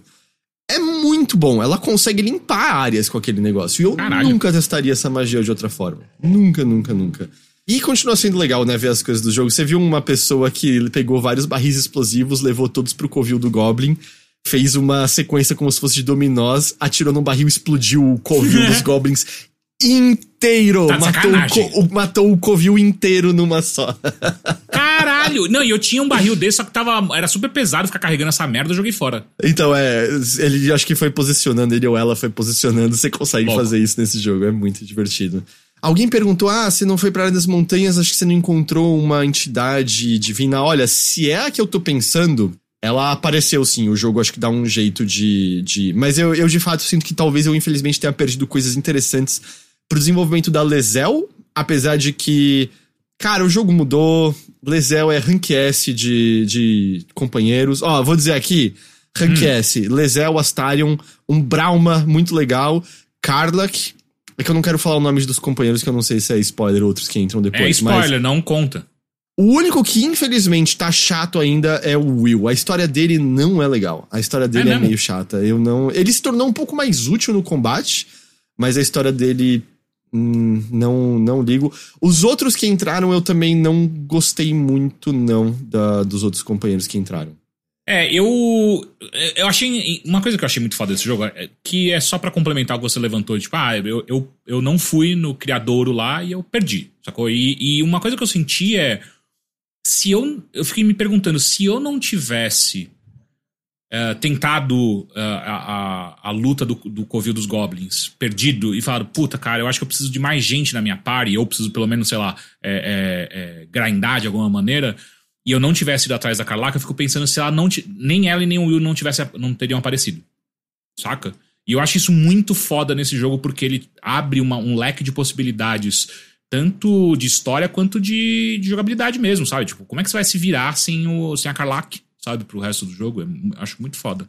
É, não, total, total. E assim, você pode contratar mercenários no Nefastos, né? Então você pode Uhum. ter chars na sua equipe. Eu até tava vendo que uma pessoa tava querendo botar isso com mod, porque não tem de fato essa perícia. Eu acho que talvez ela não exista em DD, mas a Larian tem no Divinity Original sim. Que é uma perícia de lobo solitário, que é você fica muito mais forte quando você tá sozinho, Ah, não com companheiros. louco. É, não, não tem em D&D, mas da hora. E aí é justamente meio, ah, deixa eu fazer a run sozinho pra ver como é que é. E aí fica mais viável, né, de Uhum. você conseguir fazer isso. E eu tava vendo que alguém até queria fazer esse mod. Mas você descobriu na prática, Teixeira, né, que dá pra você matar um Brauma no começo do jogo. Sim, sim, exatamente. Dá pra matar um Brauma. É, ah, e, e eu também, ó, a, a gente tava conversando antes do, do podcast, eu encontrei umas passagens que eu acho que você nem viu, né? Tipo, ah, certeza. Uns covis de aranha intergaláctica eu encontrei. Encontrei também um, ah, ah, um, lo- um lugar que é tipo, também é no subterrâneo, onde tem um basilisco que fica transformando a galera em pedra. Você viu isso? N- não é o, o observador lá? O... Não sei, porque eu não cheguei até o final, porque eu, eu claramente tava mu- um nível muito baixo pra aquela área e eu saí fora. Mas é um monte de estátua de pedra e Aham, coisa assim. aham. É, isso eu passei, isso eu passei. Ah. Eu agora, quando eu cheguei no ato 3, que eu resolvi fazer um intervalo com outros jogos um pouco, sabe? Só porque. Ah, eu tava um pouquinho. Eu, eu continuo amando muito Baldur's Gate, mas tava um pouquinho fadigado, sabe? Do, Uhum, do mesmo porra, tom, da 70 mesma. e horas, tal. né? É. Então eu até dei uma variadinha com outros jogos, mas continuo adorando Delicioso. E de fato, eu achei que eu ficaria mais frustrado de descobrir que eu perdi uma área inteira. Mas eu não sei, assim, eu realmente acho que é um jogo que é meio. É feito pra você também perder muitas coisas, sabe? Desde Aham. a. Do, a gente conversou brevemente isso na edição passada, mas desde os sucessos que você não vai ter rolando dado até, sei lá, percepção que seu personagem não tem para detectar alguma coisa, até meio. Cara, os mapas são grandes, cheios de detalhes. Às vezes você não vê que dá para você pular em algum lugar, às vezes você não é. vê que tem um botãozinho ali, né? E, então isso, isso acontece, por isso ah, e, mas eu... e, e só agora, com 20 horas, que eu comprei uma pá, tá? Eu tava sem pá e. Porra! Eu descobri que o primeiro monte que é para você encontrar tem uma pá fincada nele que você pode pegar. Tá de sacanagem, filha da. Você tava sem pá? Eu tava sem pá. Eu, eu, eu, eu, por que acontece? Aparece, você encontra esses montes que, tipo, depende de uma rolagem automática de percepção. Hum. E aí, quando você encontra, você pode cavar e tem um tesourinho ali. Aí eu encontrei o primeiro, eu falei, ah, daqui a pouco eu, eu, eu, penso nisso, né? De comprar uma pá. E aí eu continuei jogando, esqueci. E aí eu encontrei mais um desse. Eu falei, caralho, porra, eu preciso de uma pá. E esqueci de novo. E aí eu encontrei vários. Eu nunca tinha uma pá. Aí eu falei, daí eu parei uma hora e falei, cara, quer, quer saber uma coisa? Eu fui até um vendedor e falei, cara, eu quero todas as suas pás. Eu quero todas. Todas. Todas. É. Não vai ser mais um problema. O Taubaté pergunta: Ato 3 tá pegando muitos bugs? Tem uma galera falando que tá meio tenso. Eu só cheguei no Ato 3 depois do, do primeiro patch grande do jogo. Eu não senti tanto até agora mas eu senti o jogo ficar mais bugado quanto mais eu jogo ele. Mas eu já tive o jogo dar umas travadinhas chatas, dar umas crachadas e coisas câmera. assim. Câmera sempre trava para mim, assim. Tipo, eu começo a navegar pela câmera e não com os personagens. Puta, a câmera trava em algum lugar e é difícil tirar. E o Ato 3, ele, ele é, sabe, tem muito mais NPC, tem muito mais coisa acontecendo na tela, então eu acho que talvez ele deva pedir um pouquinho mais. O que eu senti é que o ato 2 tinha uma tradução, no geral, pior do que do ato 1, um, e o ato 3 parece que ainda tá meio ruim também, assim, é... A gente falou aquilo, a gente não tem certeza, eu acho que é de acordo com a divisão que foram para as pessoas, mas tem horas que a tradução tá ótima e tem horas que a tradução tá um desastre. É muito esquisito, é muito, varia muito, muito, muito. Eu, eu acho que eu mencionei só numa live, não aqui, mas acho que um dos exemplos piores é que você tá conversando com umas caveiras que estão falando com um tom muito rebuscado, perguntando, ah, você, né, are you full or fiend? Alguma coisa assim. E aí em português traduziram pra é fã ou hater? Ah, não. E eu acho que localização desse tipo tem lugar, sabe? Se você uhum. tivesse. Se você tivesse falando, ah, tem uma personagem do ato 3 que é a necromante mais incrível que eu já vi na vida. Eu nunca imaginei que uma necromante podia ter um design tão legal que foge completamente do lance darks, caveiras, tristeza, morte. É que eu não quero uhum. falar o que é, mas o ato 3 na sua cara tem essa necromante e uma detetive que é ah, vocês guardaram os dois melhores personagens para esse momento. OK, beleza. da hora, da hora. Pra essa personagem dessa necromante, sem entrar em detalhes por quê, falar é fã ou hater, eu acho que combinaria perfeito. Pra aquele personagem não combina, e eu acho que esse é o problema, sabe? A identificação do tom do que tá rolando uhum. na cena. Então, eu, eu queria mencionar isso, sim. Eu mencionei no notícia. O Larbac falou: projeto muito grande, né? Fica difícil a direção ser homogênea. Na real, não deveria. Não deveria. Não, é. é. porque eu, todas as vezes, eu mencionei a mesma coisa no notícias, eu vou só repetir aqui. Todas as vezes que eu falo qualquer coisa de, de, de tradução, as pessoas sempre mencionam algo. Pô, mas imagina qual é o tempo que os tradutores tiveram, será que eles tiveram contexto? É, olha o tamanho do projeto. Para... Quero deixar claro, eu nunca estou pedindo a cabeça de nenhum tradutor. A culpa é da empresa é da que não deu ah. tempo e recurso e não gerenciou o tempo como deveria ter sido gerenciado. Dito isso, eu acho também que é. Por conta disso, eu não estou pedindo a cabeça de nenhum tradutor. Eu não acho que a gente tem que passar nenhum tipo de pano ou desculpa quando a tradução da sua língua no jogo que está à venda a você é ruim. Uhum. Ah, o projeto foi grande. É, eu não acho que é problema meu ou de qualquer pessoa que tá comprando o jogo, sinceramente. Eu acho que é um problema da empresa que deveria estar tá conseguindo fazer isso direito. É, e talvez ter dado mais recursos se não havia pessoas o suficiente e coisas assim, sabe? Porque tem, tem muito projeto que eu sei que são várias pessoas que fazem e você tem justamente um doc no qual você compartilha termos para ficar homogêneo, sabe? Ah, combina esse é o termo que vai ser isso aqui. Existem até não revisões é mais doc, pra garantir. Não é mais doc, hein? Eu não tô dizendo literalmente um ponto doc, tô dizendo, tem o, os documentos ali. Vai brigar comigo também, que é minha cabeça também, é isso? Você tem uma revisão para garantir que isso tá tudo, sabe? Tem termos de D&D, que são clássicos, consagrados dos livros, que estão errados na tradução para português do jogo. Isso não deveria estar, tá, você tem o compendium ali pra, pra, uhum. pra verificar, sabe? É, e isso que eu tô falando, por exemplo, alguém, eu, alguém que eu vejo a tradução escrita ruim, eu ouço o que os personagens estão falando, eu sei o contexto original. Ninguém tem obrigação de falar inglês para poder jogar Baldur's Gate 3, tá ligado? É mais isso que eu. Que eu, e, que eu e, e, só botar um ponto que a gente já falou antes, tal, mas enfim, é, eu, eu gosto de, de ressaltar porque para deixar bem claro que o problema não, não tá necessariamente na, na tradução, sabe? Que é, muitas vezes, os estúdios que traduzem isso, geralmente são estúdios gigantes com centenas de funcionários ou até milhares, eles não recebem o jogo. Eles recebem só um documento, muitas vezes descaracterizado, não sabe qual personagem tá falando com qual personagem, não sabe o porquê, qual é a motivação do personagem, só recebem um documento descaracterizado exatamente para tentar evitar é, vazamento de, de informação e é, é a partir da, desse documento que eles vão traduzir, sacou? Eles não estão jogando o jogo para ver, tipo, hum, é, de fato, essas caveiras aqui, elas não deveriam falar nesse tom. Deveria ser um tom mais sério, mais rebuscado e por aí vai.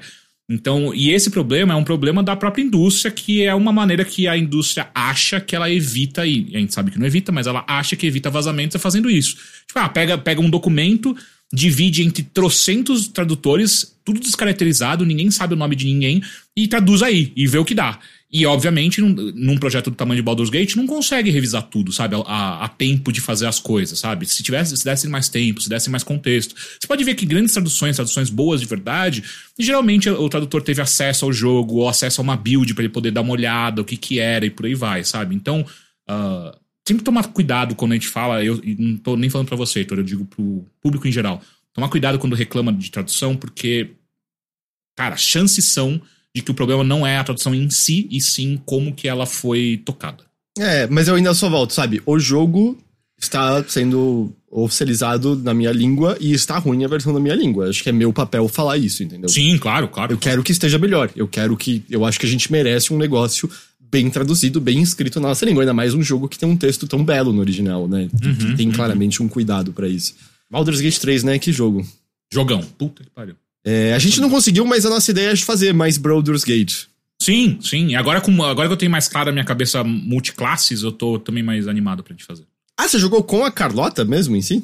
Não, não, não, não. Eu joguei com o meu char, que eu tô levando ele pra frente e tal, mas agora eu, como eu dei uma olhada em guias e, e tá mais claro na minha cabeça como, como deixar multiclasse de uma maneira mais interessante, eu tô pensando pro, pra Carlota, Carlorca, uh, multiclass aí. Bom, a Neila é sem querer multiclasse, né? É bardo e Sim. bárbaro. Então Exato. me diz depois o que eu devo fazer. Ah, não. Você já fez. você já a fez. A escolha, é, entendi. É, a escolha já foi feita. A não ser que você queira fazer respec, mas eu acho que é, um, é, um, é uma boa história. Não, eu acho, que, eu acho que aconteceu e a gente tem que aceitar que, a, que Aham, é, então, é exato. isso. É.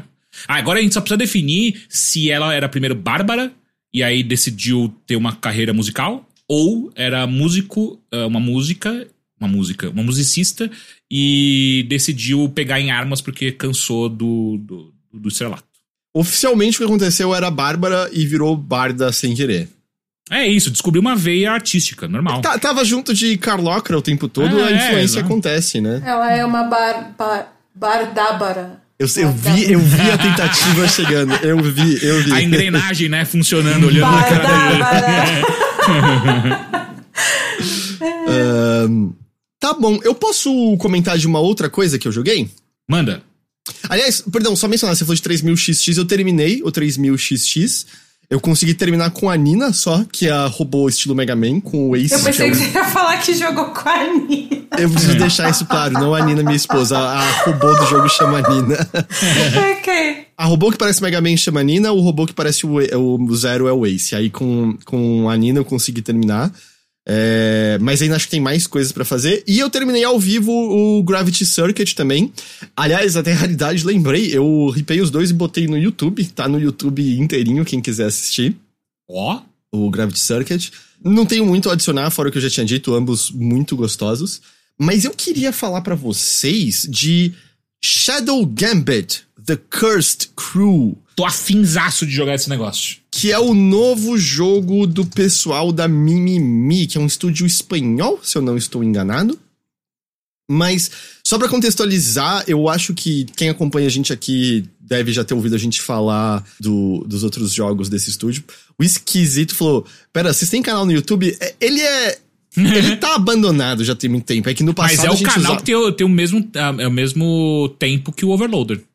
Ele hoje em dia é só repositório de algumas ah. lives, mas a gente faz muito tempo que não usa mais o, o YouTube. Esse é o estúdio que ressuscitou o, esse estilo de jogo de furtividade com estratégia, que né, lá nos anos 90 a gente tinha com comandos, com Desperados.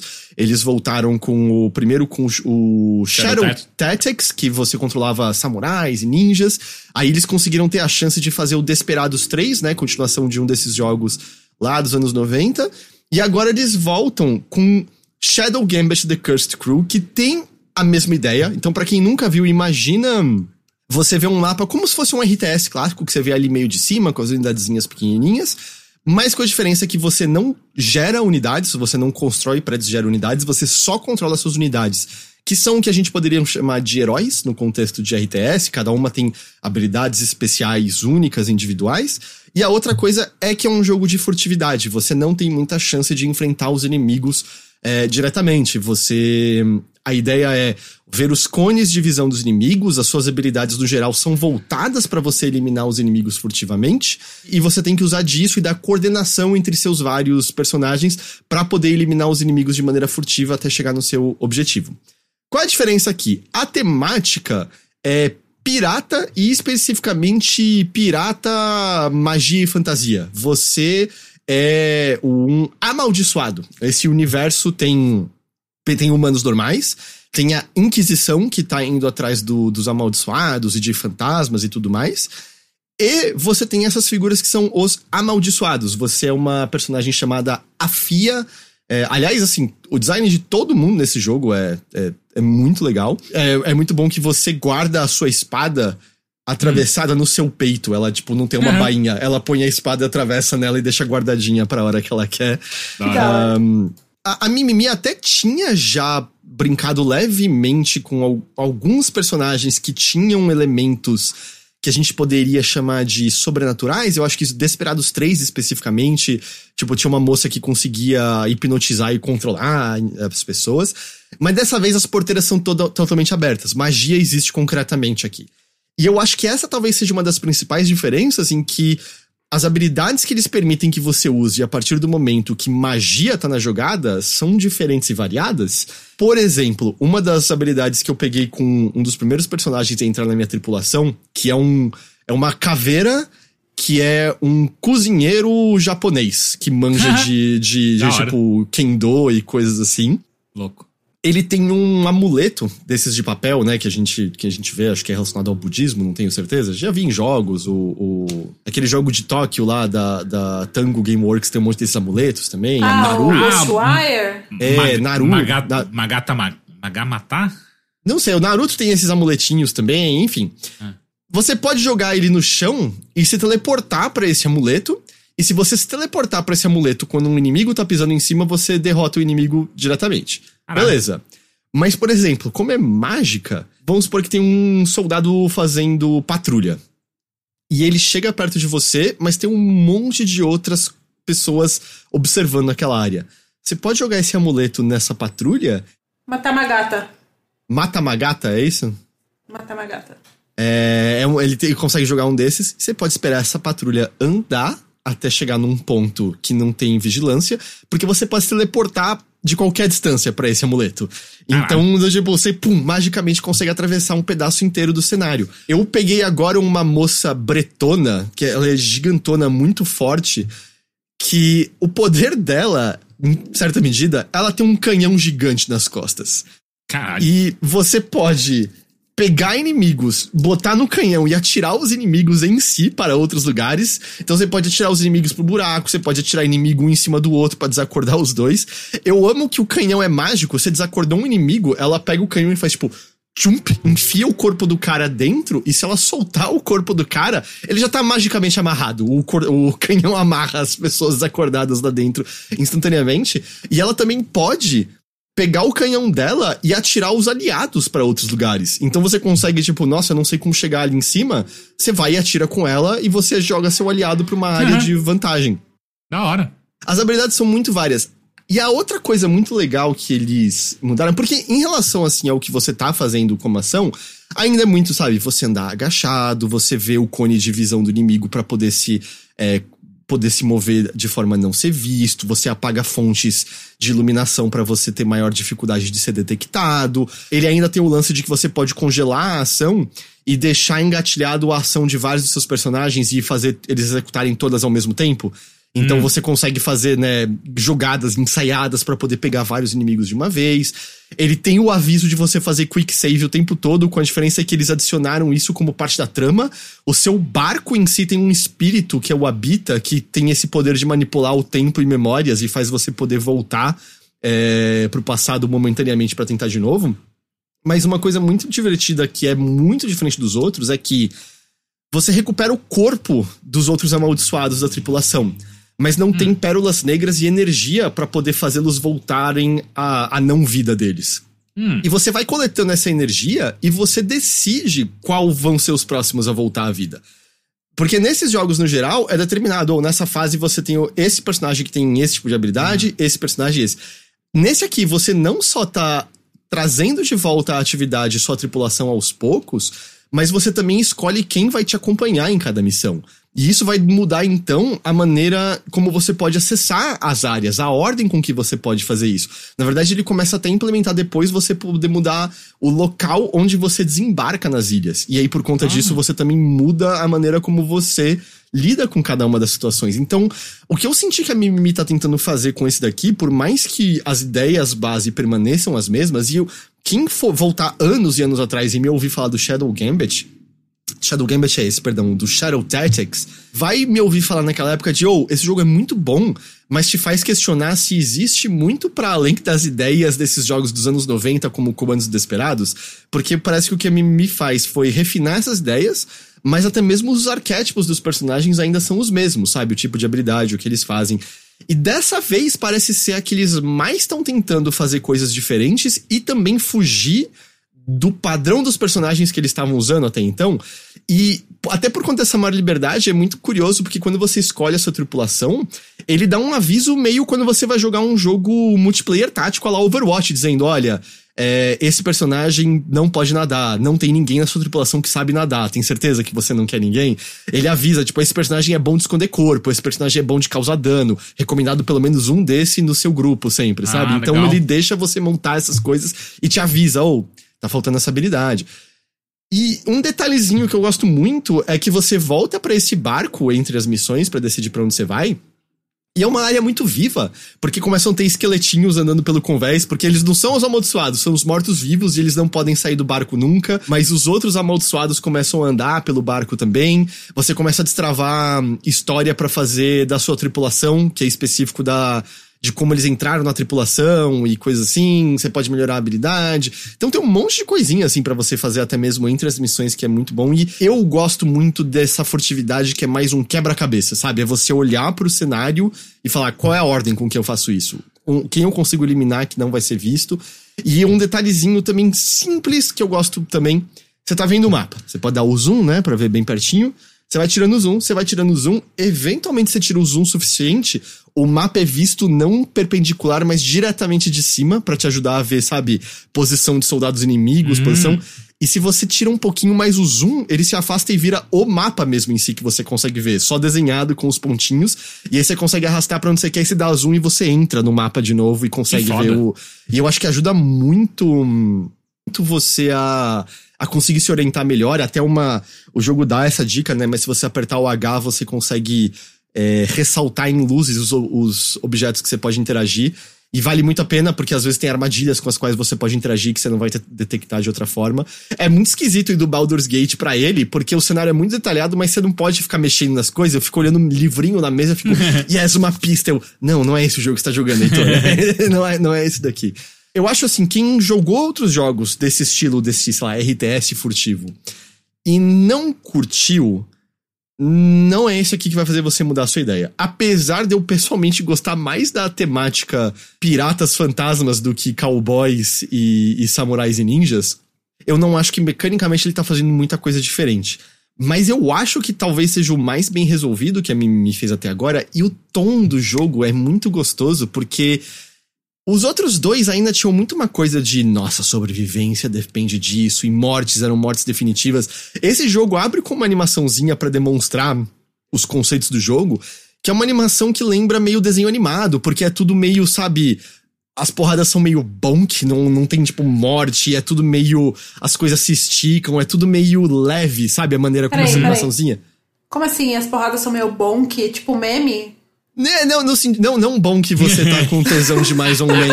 É, no sentido de. Você Perfeito. falou bom que eu pensei no meme. Eu quis dizer assim, não é o ninja aparecendo atrás e cortando a garganta. É tipo a pirata correndo com uma clava meio que não parece que tem peso e fazendo tipo, bom que é, estilo Hanna-Barbera, sabe? Não que no jogo Ok. você não possa matar, você pode, é sua escolha você fazer é, letal ou não letal, acho que não tem nenhuma consequência. Mas o que eu queria dizer é meio, sabe, isso, assim, o tom dele é meio leve de uma maneira gostosa, sabe? É tipo, ah, a gente vai matar os inquisidores e é isso aí, é divertido, engraçado e beleza, sabe? Não tem muito. Não, não é tão sério, eu, eu aprecio isso. Eu acho que especialmente por tá vendo, sabe? Baldur's Gate eu adoro, mas, né, o mundo de Faerun, meio como, sei lá, todos esses RPGs, o, o Dragon Age Origin e tal, o, o Divinity, o Witcher, cara, são as existências mais tristes e miseráveis, né? Tá todo mundo aconteceu a pior coisa que podia acontecer com você. Ah, depois de três anos com o tempo horrível, toda a nossa lavoura foi a morte. Não sei se poderemos comer neste próximo inverno. E além de tudo, minha esposa foi amaldiçoada por uma bruxa e virou um monstro que vir- habita o pântano. Por favor, tente a salvar. Ah, não, é uma maldição e só se meu coração for perfurado que a maldição vai ser, ó, vai morrer. Tá ligado? Todas as histórias são muito, muito tristes e é. Ah, eu tô feliz, acho que de estar jogando uma coisinha mais leve e de boa aqui agora, sabe? Chega de miséria, um pouquinho que seja. É, da hora, da hora, que bom, legal. E eu tô muito afim, é, eu, eu vi pelo menos o, o pessoal do Nautilus falando super bem, agora você também. Então eu tô bem animado. E só uma outra coisa engraçada de estar jogando Baldur's Gate, tipo, lá pra ele, com jogos que tem uma perspectiva tão similar, que você olha e fala. Nossa, tô com miopia. Aí você, ah, não, é que Baldur's Gate é um jogo muito bonito, né? Puta que pariu. né? É, Caralho, muito, tipo, como assim? Eu sou míope. Como assim? É que Shadow Gambit é muito bonito, mas quando você olha assim, o nível de detalhe, sabe, riqueza do, do, do cenário e coisa assim, você É. vai falar, tá faltando alguma coisa? Eu botei nos settings errado. Não, é que Baldur's Gate é muito bonito, muito detalhe na Ok. tela. Tá faltando todo. dinheiro, né, pro estúdio. É tá Eu não acho que Shadow Gambit precisa mais do que isso, tá ligado? Eu acho que é belo do jeito que é. É só a comparação direta. É que nem, sei lá, você ligar Red Dead Redemption 2 e depois qualquer outro jogo, que você vai falar, "Hã, o que, que tá feio isso daqui? Não tô entendendo. Não que eu acho que ele seja o super sumo, mas ele é realista de um jeito que eu não sei se qualquer jogo foi até hoje, sabe? Uhum. Mas é, enfim, eu, eu, eu tô no comecinho, eu joguei as primeiras, o que, três horas de Shadow Gambit, eu ainda só tenho, acho que, quatro membros da minha tripulação, preciso pegar mais ainda, mas eu tô adorando, eu quero fazer uma live dele depois pra mostrar pro pessoal. Pô, demorou, foda. Eu, eu joguei isso, eu falei, eu terminei o 3000XX, terminei o Gravity Circuit, joguei mais um monte de Baldur's Gate, e comecei o Shadow Gambit. Videogames foram assim na minha vida nessa última semana. Caralho, hein, bicho, gamer de verdade, hein? Caraca, né? Tá jogando muito. Eu tento, eu tento. Mas eu vi umas coisas legais também, eu tenho até coisa pra falar na bilheteria. Eu também, mas não coisa muito legal, mas eu vi. Ah, eu tenho coisas legais. Eu queria falar rapidinho do Stray Gods, porque eu terminei ele. Uh, diga. Eu adorei e eu, eu, eu queria muito falar com spoilers, porque eu fiz umas escolhas que talvez sejam muito questionáveis no jogo. Mas vocês lembram que, tipo, ele tinha é, três tipos de escolhas, né? Que refletiam a personalidade da personagem, né? Da protagonista Grace. Você falou que era até cor diferente, né? Azul, Isso, verde, tem, a, vermelho. é, tem exatamente, porque o azul era pro caminho da esperteza, aí o verde era pro caminho do, né, da pessoa que agrada todo mundo, que é mais simpática, etc e tal, e o vermelho era uma Grace mais agressiva, né? E aí é, eu fui sempre seguindo ali o caminho azul, tendo sair, sair como esperta ali, tentar ajudar, mas né, enfim, usando a esperteza da Grace pra isso. É, e aí o jogo ele, ele vai pra uns temas muito pesados, do nada, e aí depois ele fica muito fofo de novo, e ele tem uns romances também, tem opções de. Não sei se eu lembro, não lembro se eu comentei que ele tinha opções de romance. Acho que eu não acho que isso eu não tinha comentado, não. É, ele tem umas opções de romance que, tipo, você vai percebendo que você pode ficar com aquele personagem se em alguma resposta aparecer um coraçãozinho rosa. E aí você vai, né, trilhando aquele caminho do relacionamento com aquele personagem. Algumas coisas podem mudar, etc e tal. Eu vou dar, eu vou só falar com quem eu terminei, mas não vou, não vou, explicar como, não vou explicar o contexto nem nada. Mas eu consegui terminar com a Persephone, né, que é uma, da, uma das deusas gregas lá que estão estão ali no meio do, do rolo. Ela é uma das personagens mais agressivas também, tanto que eu achei que, tipo, cara, não sei se vai ser possível, né? Mas eu vou tentar. E eu consegui terminar com ela, terminar junto com ela. Mas é, foi difícil e no meio do caminho rolaram umas escolhas que eu tive que fazer assim. Eu falei, tá bom, agora não vai dar mais, ela nunca vai me perdoar, chega, já era. E não, ainda tem como, sabe? Tem como ainda você, né, fazer ela perceber que não foi o melhor e tal, né? E no final a gente ainda terminou juntas. Mas furou os olhos do Hades, falou Picho Moreno. O Hades já está morto neste jogo, inclusive. E, é, e isso é, Puxando aqui o gancho do Picho Moreno, é um dos pontos de, de trauma que você trabalha com a Persephone, né? Porque eu gosto muito como no jogo eles dão uma outra perspectiva para isso. De que, cara, ela foi sequestrada pro inferno e obrigada a casar com o Hades, né? E ela conta isso e vai contando. E é muito legal como eles dão essa perspectiva muito diferente para alguns personagens, tipo a Medusa também que aparece. Você tem uma outra perspectiva da história dela, de como a Atena foi cuzona com ela. Então eu achei muito foda você ter todo essa, esse outro ângulo da, da história desses deuses todos. E eu gostei muito do caminho que eu fiz né? Que eu, eu fui trilhando ali minhas escolhas, cada escolha tinha uma consequência mesmo. Eu fiquei muito na dúvida de tipo, caralho, se eu tivesse escolhido isso aqui, será que teria dado certo? Teve uma escolha muito específica que eu fiquei com muito medo de dar errado, que foi com a Afrodite, que é justamente quando o jogo ele entra, acho que no tema mais pesado que eu achei assim do jogo todo, que tem a ver com, é, com a história dela. E aí você tem que ajudar ela por meio da, da música a fazer uma escolha muito importante que lá no final depois pode te impactar, né? Porque aí ela vai te ajudar no julgamento de uma maneira, ou se você ajudar ela de outra forma, ela ajuda de outra maneira. E essa, eu tava assim com muito medo de dar errado, porque eu queria muito que ela me ajudasse, tipo, sendo ela mesma. Eu tô tentando falar sem dar spoilers aqui, mas eu queria muito que ela me ajudasse sendo ela mesma no final e não. Enfim. É, e eu consegui, mas nossa, me deu um cagaço muito grande nessa parte, assim, de eu não hum. conseguir fazer ela, ela desistir da ideia que ela tava tendo lá. GG é pegadora de viúva. Não tem como negar, não pode negar, não tem como. Não me arrependo, ó. Enfim. Sabe que isso que você, que você tava hum. falando de tentar tomar decisão que você quer que a pessoa vá pra escolha, mas você não quer forçar, você quer que ela olhe é... nessa direção e decida, né? É curioso Exato. isso, assim, porque eu sinto que às vezes esses jogos permitem você manipular e é tipo, eu não quero manipular, eu quero conversar, é Exato. é diferente.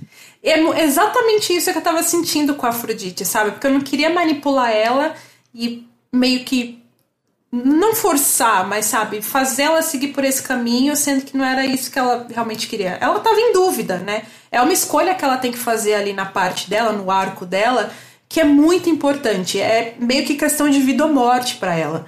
Então, tipo, é literalmente isso, né? Nem brincadeira. E aí, tipo, é, é, eu queria muito tirar uma certa ideia da cabeça dela, mas mostrando o outro lado, né, do que ela poderia se beneficiar. E, cara, foi muito difícil. Eu acho que essa é uma das músicas mais difíceis do jogo, porque, só pra dar o contexto de novo, né, é, o jogo ele tem algumas partes de cantoria, ele é um musical, ele não é 100% musical, tem diálogos normais, mas quando entra nas músicas, né? Porque a, a, Grace ela é uma. Ela, ela herdou os poderes da musa Calliope, né? Então ela tem esse poder de, de inspirar as pessoas a cantar, a expressar os sentimentos, os pensamentos delas através da música. As escolhas mais importantes acontecem durante as músicas, inclusive. Então ali você tem que tomar um caminho, tem que ser todo cuidadoso. E aí, lembra que eu falei no, no último episódio que, tipo, você escolhe uma personalidade para Grace no começo, né? Eu escolhi o caminho azul, que era da esperteza. E aí eu fui muito surpreendida, porque em, em outra parte do jogo, eu não vou dizer qual, você pode escolher um outro traço de personalidade para ela para um momento muito específico. Hum. E aí eu fui com tudo. é aqui, é agora. é aqui agora. E, cara, eu achei muito foda como, como se desenvolveu tudo, sabe? E uma coisa também que eu gostei muito do Stray Gods é que, tipo, depois eu fui conversar com outras pessoas que jogaram também. Fizeram coisas completamente diferentes do que eu fiz, sabe?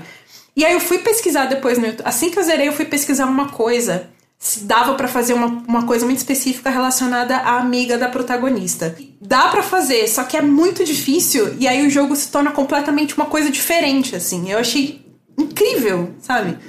Então, se vocês puderem, joguem Stray Gods, que eu quero conversar com mais pessoas sobre esse jogo.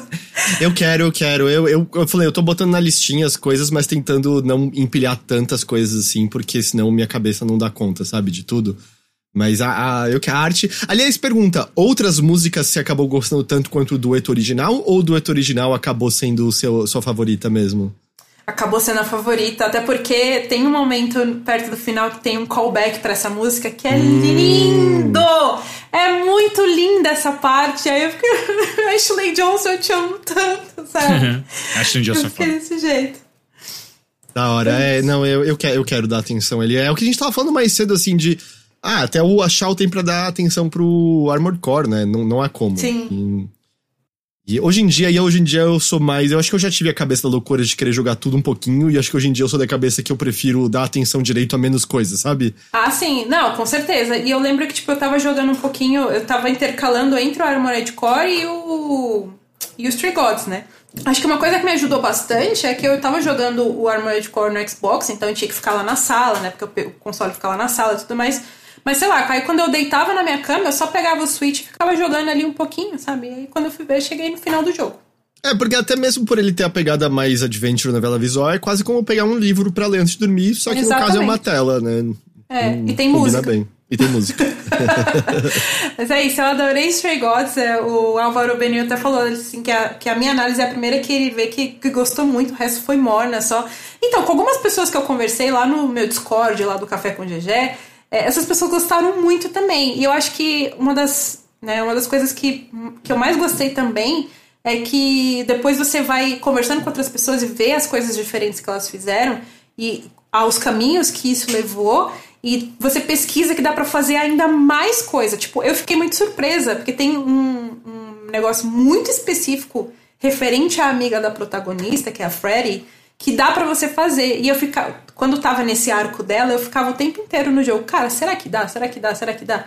E dá. Só que aí depois eu fui ver no YouTube e aí o jogo muda completamente também. Ah, é, nesse nível, é. assim, é bem. Sim. Da hora, da hora, é muito legal. Então isso foi mais um tiquinho de Stray Gods. É, que eu só lembrando, ele tá disponível pra. Era PC? Tá Switch? pra PC, Switch e não lembro mais, peraí e outros lugares.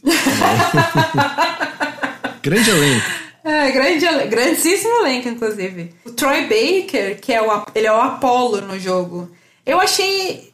Eu gosto muito do Troy Baker, mas eu achei ele o mais fraquinho de todos, assim, sabe? É. Quem, quem realmente rouba a cena cantando e tudo mais. Pode ser também, porque eu não fiquei muito do lado do Apollo. Você meio que escolhe do lado de quem você fica ali com os deuses, né? Eu fui mais pro lado da Persephone e tal, e a Persephone e o Apolo não se dão, eles não se bicam. Então, se você escolhe um, você não escolhe o outro, né? Você tem que ficar um ou outro. Pode ser também por isso, então eu não vi muito dele, eu vi mais da Persephone. Mas quem escolheria o Apolo no lugar da Persephone, né? Pelo amor de Deus.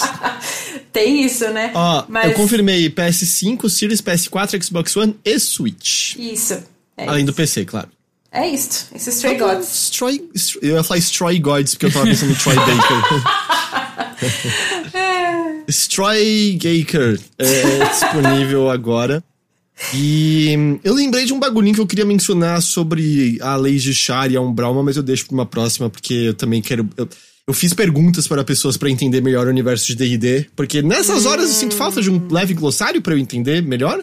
Porque algo que eu tava interpretando como uma escolha, eu senti que a narradora em pessoal do jogo disse para mim categoricamente: Né, é ruim isso aí, você não quer ficar do lado disso aí, não. Achei, achei curioso, eu fiquei meio perdidinho assim por um breve momento. Mas eu gostei da minha decisão de qualquer jeito. Mas a gente conversa isso numa próxima. Assim, é muito engraçado ver minhas conversas.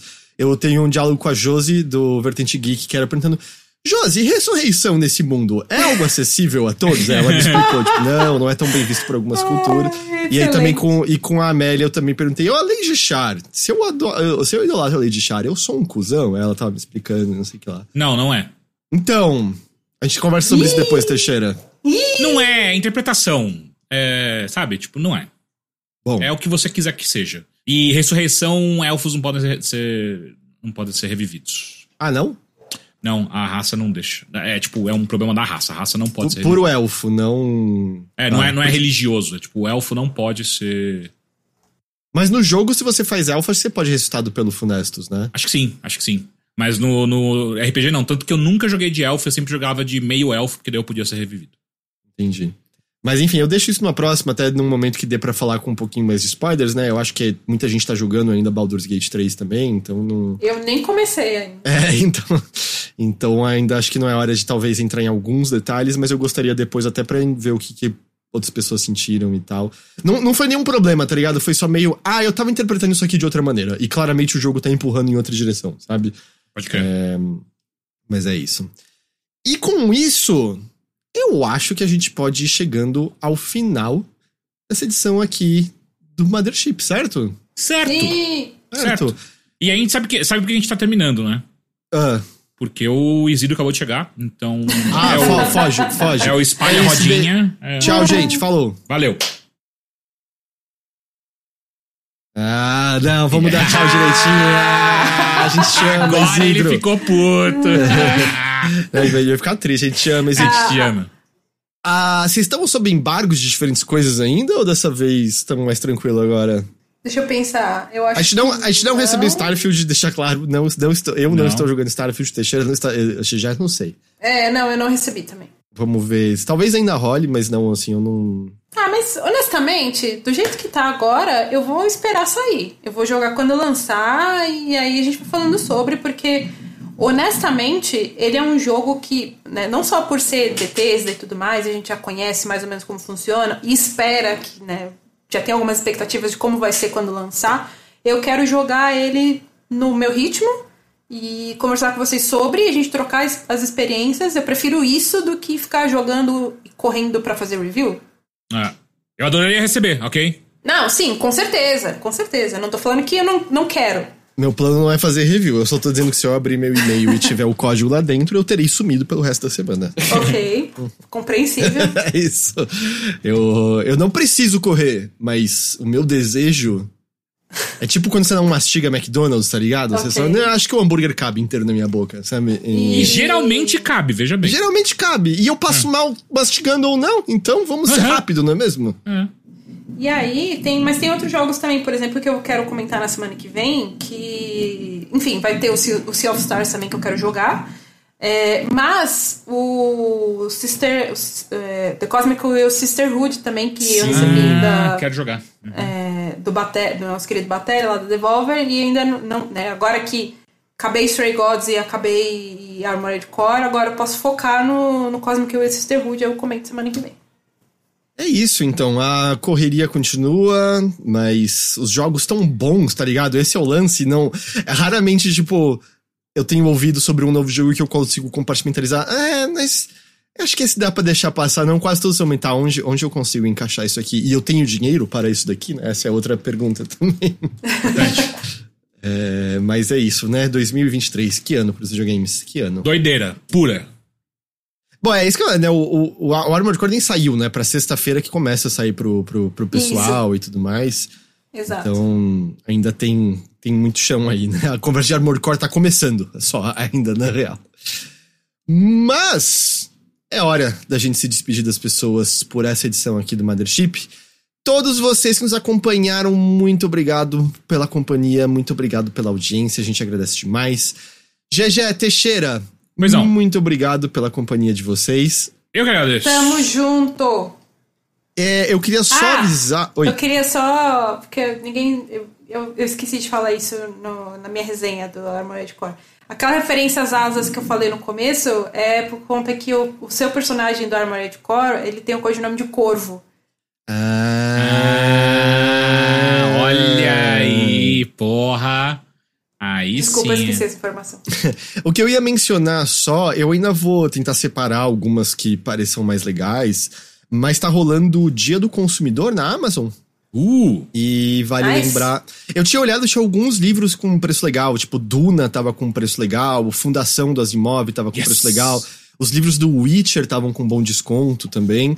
É, e aí fica aquele lembrete, né? Que se você for fazer alguma comprinha na Amazon BR, é, você pode usar o, o link de filiado do Overloader pra fazer essas compras.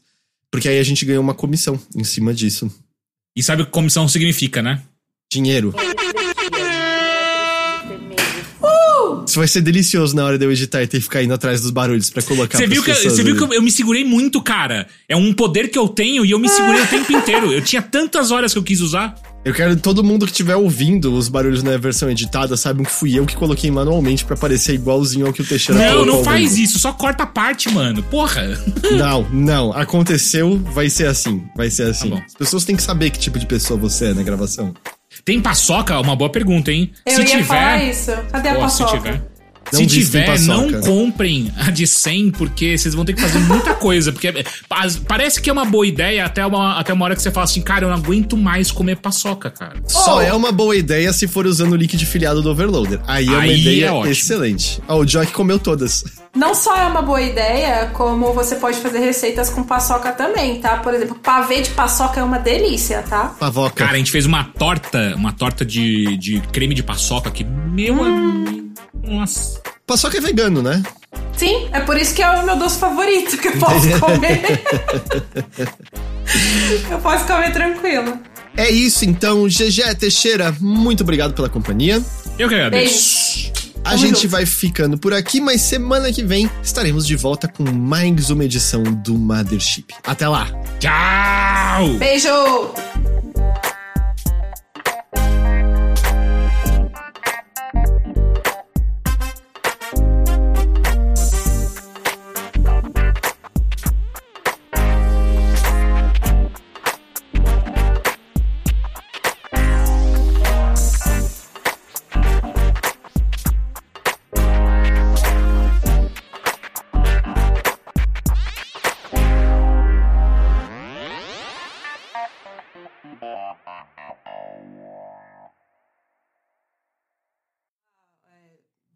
Duração, de capítulos e tal, mas eu não posso falar o que acontece. Meu interfone está tocando. Pera aí, rapidão. Tá bom, a gente faz um intervalo comercial porque eu acho que eu sei, a GG avisou que eu poderia chegar uma. Acho que é uma ONG que ia pegar umas coisas no apartamento dela. Então talvez ela tivesse que fazer uma mini pausa pra descer pegar essas coisas. É, eu vou te deixar na corda bamba, Teixeira, te deixar sozinho enquanto eu levanto pra pegar um copinho d'água pra mim. Então, entretenha o chat. Alô? Ah, voltou já. Caralho. Voltei, o mas Heitor eu agora vou ter saiu. que... Hã? Ah, o Heitor que O saiu? O Heitor saiu agora. É que eu vou ter que, que atender uma pessoa aqui que veio buscar umas coisas que eu vou doar. Vai lá. Então, volto já. Tá bom. Gente, não sei como falar isso pra vocês, mas vocês que estão presos aqui comigo agora. Vocês sabiam? E aí? E aí? E aí? Teixeira, como an- anda o trampo na Lura? Eu saí da Lura. Puta, eu não falei pra ninguém aqui, né? Eu não fiz nenhuma live, não fiz mais nada, mas eu saí da Lura tem mais ou menos umas mais ou menos um mês, mais ou menos, eu saí da, da Lura, que não tava muito legal, não tava rolando nem pra mim, nem pra eles. Aí eu falei, cara, quer saber, saber de uma coisa? Antes de dar merda, antes da gente brigar, antes de eu ser demitido ou pedir demissão num, numa treta fudida, eu sentei com a minha chefe e falei, mano, acho que não tá legal pra ninguém envolvido, sacou? E aí a gente saiu, mas já tô empregado, já tô trampando tal, é, trabalhando com um amigo meu de longuíssima data, inclusive, trabalhou comigo no IG. Então tá tudo bem, gente, tá tudo certo. Só foi uma mudança, mas continua em tecnologia também, viu? Só que agora eu tô focado em observabilidade. É, O Teixeira fica parado dentro de uma sala o dia inteiro olhando pra todo mundo, fazendo anotações que ninguém sabe o que são. exato. Ele é tipo o panóptico humano, eles não têm nem que gastar dinheiro com vidro. eu sou o grande irmão. Teixeira tá no primeiro contato. Não, não, não, não. É que eu falei que eu tô trabalhando com um amigo de longa data, as pessoas estão. ah, é, ele falou amigo, não um colega de longa Não colega de trabalho, vejam bem. E o amigo que eu tô falando é, é o Fábio Trentini, acho que ninguém aqui conhece. Ele é CTO de empresas. E aí eu tô trabalhando com ele. Ele sitiou empresas. CTO, é. ele chega ele com catapultas e balestras e faz as pessoas passarem fome dentro dos Exatamente. escritórios. E geralmente ele joga corpos de ex- ex-empregados pra, pra. já mortos, né? Pra infectar, tentando infectar a água, a lavoura, esse tipo de coisa.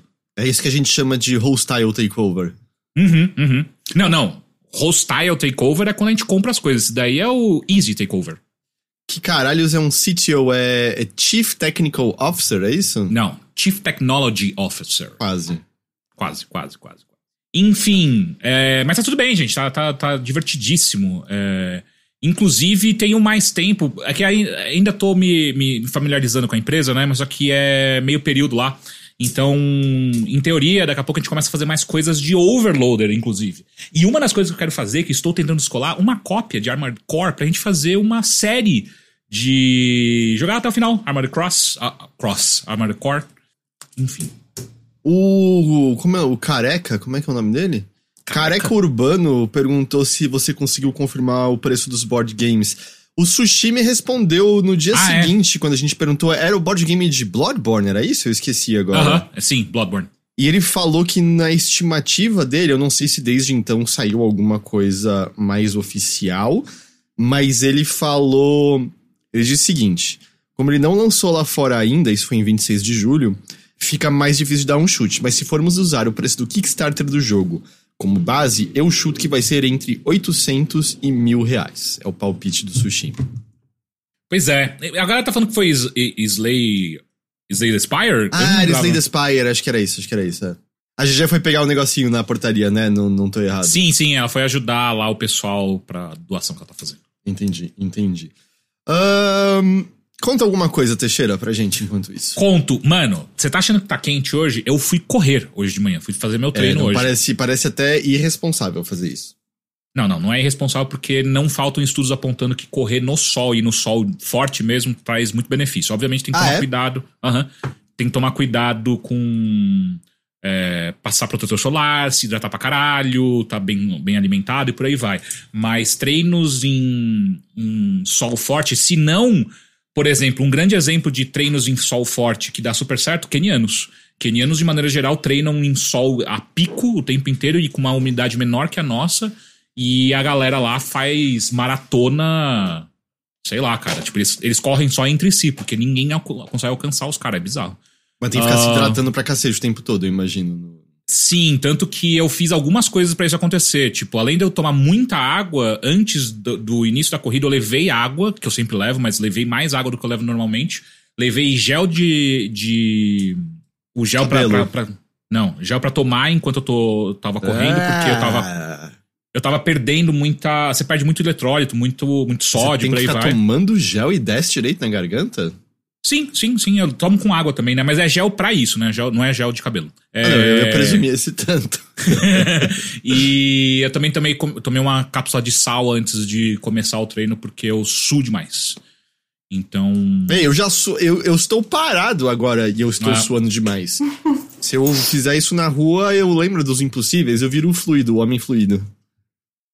É, Caralho, essa é... referência foi muito idosa. Puta que foi, pariu. Foi, é, eu tô, eu tô, eu tô tentando, sim. É, é do mesmo desenho do. Era Hanna-Barbera, era Vamos Nós, Coil, Homem Mola, Múltiplo. Eles eram uma -huh, bandinha -huh, tipo. Eles tinham uma Beatles, bandinha, né? É, é, é, eu, eu, gostava desse desenho. É, to, todo desenho da Hanna-Barbera eles tinham uma bandinha, né? O Tutubarão uhum. era uma bandinha, Josie and the Pussycats era uma bandinha. É porque desenho, assim como banda, é coisa de drogado, né? Então uhum. aí eles juntavam os dois e já era. Olá. Tudo certo? Conseguiu entregar as coisas? Consegui, vocês estavam falando de drogas, né? Não exclusivamente, mas nossa, eu tenho lembranças, Teixeira. Deu no Jardim 2, brincando de o impossíveis e querendo ser fluido. Sério? Fluido? Por que o hum. fluido? Acho que o mola é, era muito mais legal. Ah, o, o, fluido, o fluido podia entrar em buracos, viajar por encanamento, pegar as pessoas de surpresa. É muito mais legal, o mais poderoso de longe. Múltiplos Entendi. também, não tinha um múltiplo, o cara que virava um Tinha o múltiplo, o, o homem múltiplo, sim. Era mó legal também, porra, foda. Mas eu posso virar água e afogar meus inimigos em, em pé. Eu posso, sendo múltiplo, eu posso fazer o quê? Sexo comigo mesmo. Meu Deus. Tá. Eu tenho certeza que todo mundo que tivesse essa habilidade ia, ia ser a primeira coisa. Eu acho que como homem fluido eu também posso, porque eu posso transformar só partes do meu corpo em água, e aí eu posso esticar um pedaço meu com água e na ponta formar o meu pênis e dar a volta com água em mim mesmo? Mas daí qual vai ser a diferença entre o seu pênis e um canudinho? Porra, caralho, meu pênis é melhor que um canudinho, né? Caralho, o que que eu Mas é que é de água, eu tô falando tudo? é de água, é tudo Car... de água. Caralho, eu me senti atacado agora nessa daqui. Não é tudo de água, é tudo de água. GG. Oi. Tudo certo? Você pode. Estamos de volta? Estamos de volta, sim. Onde a gente tava de, de Armored Core? Eu Ela tava fazendo disclaimers. Os disclaimers, né? Que não dá pra falar muito além do capítulo 1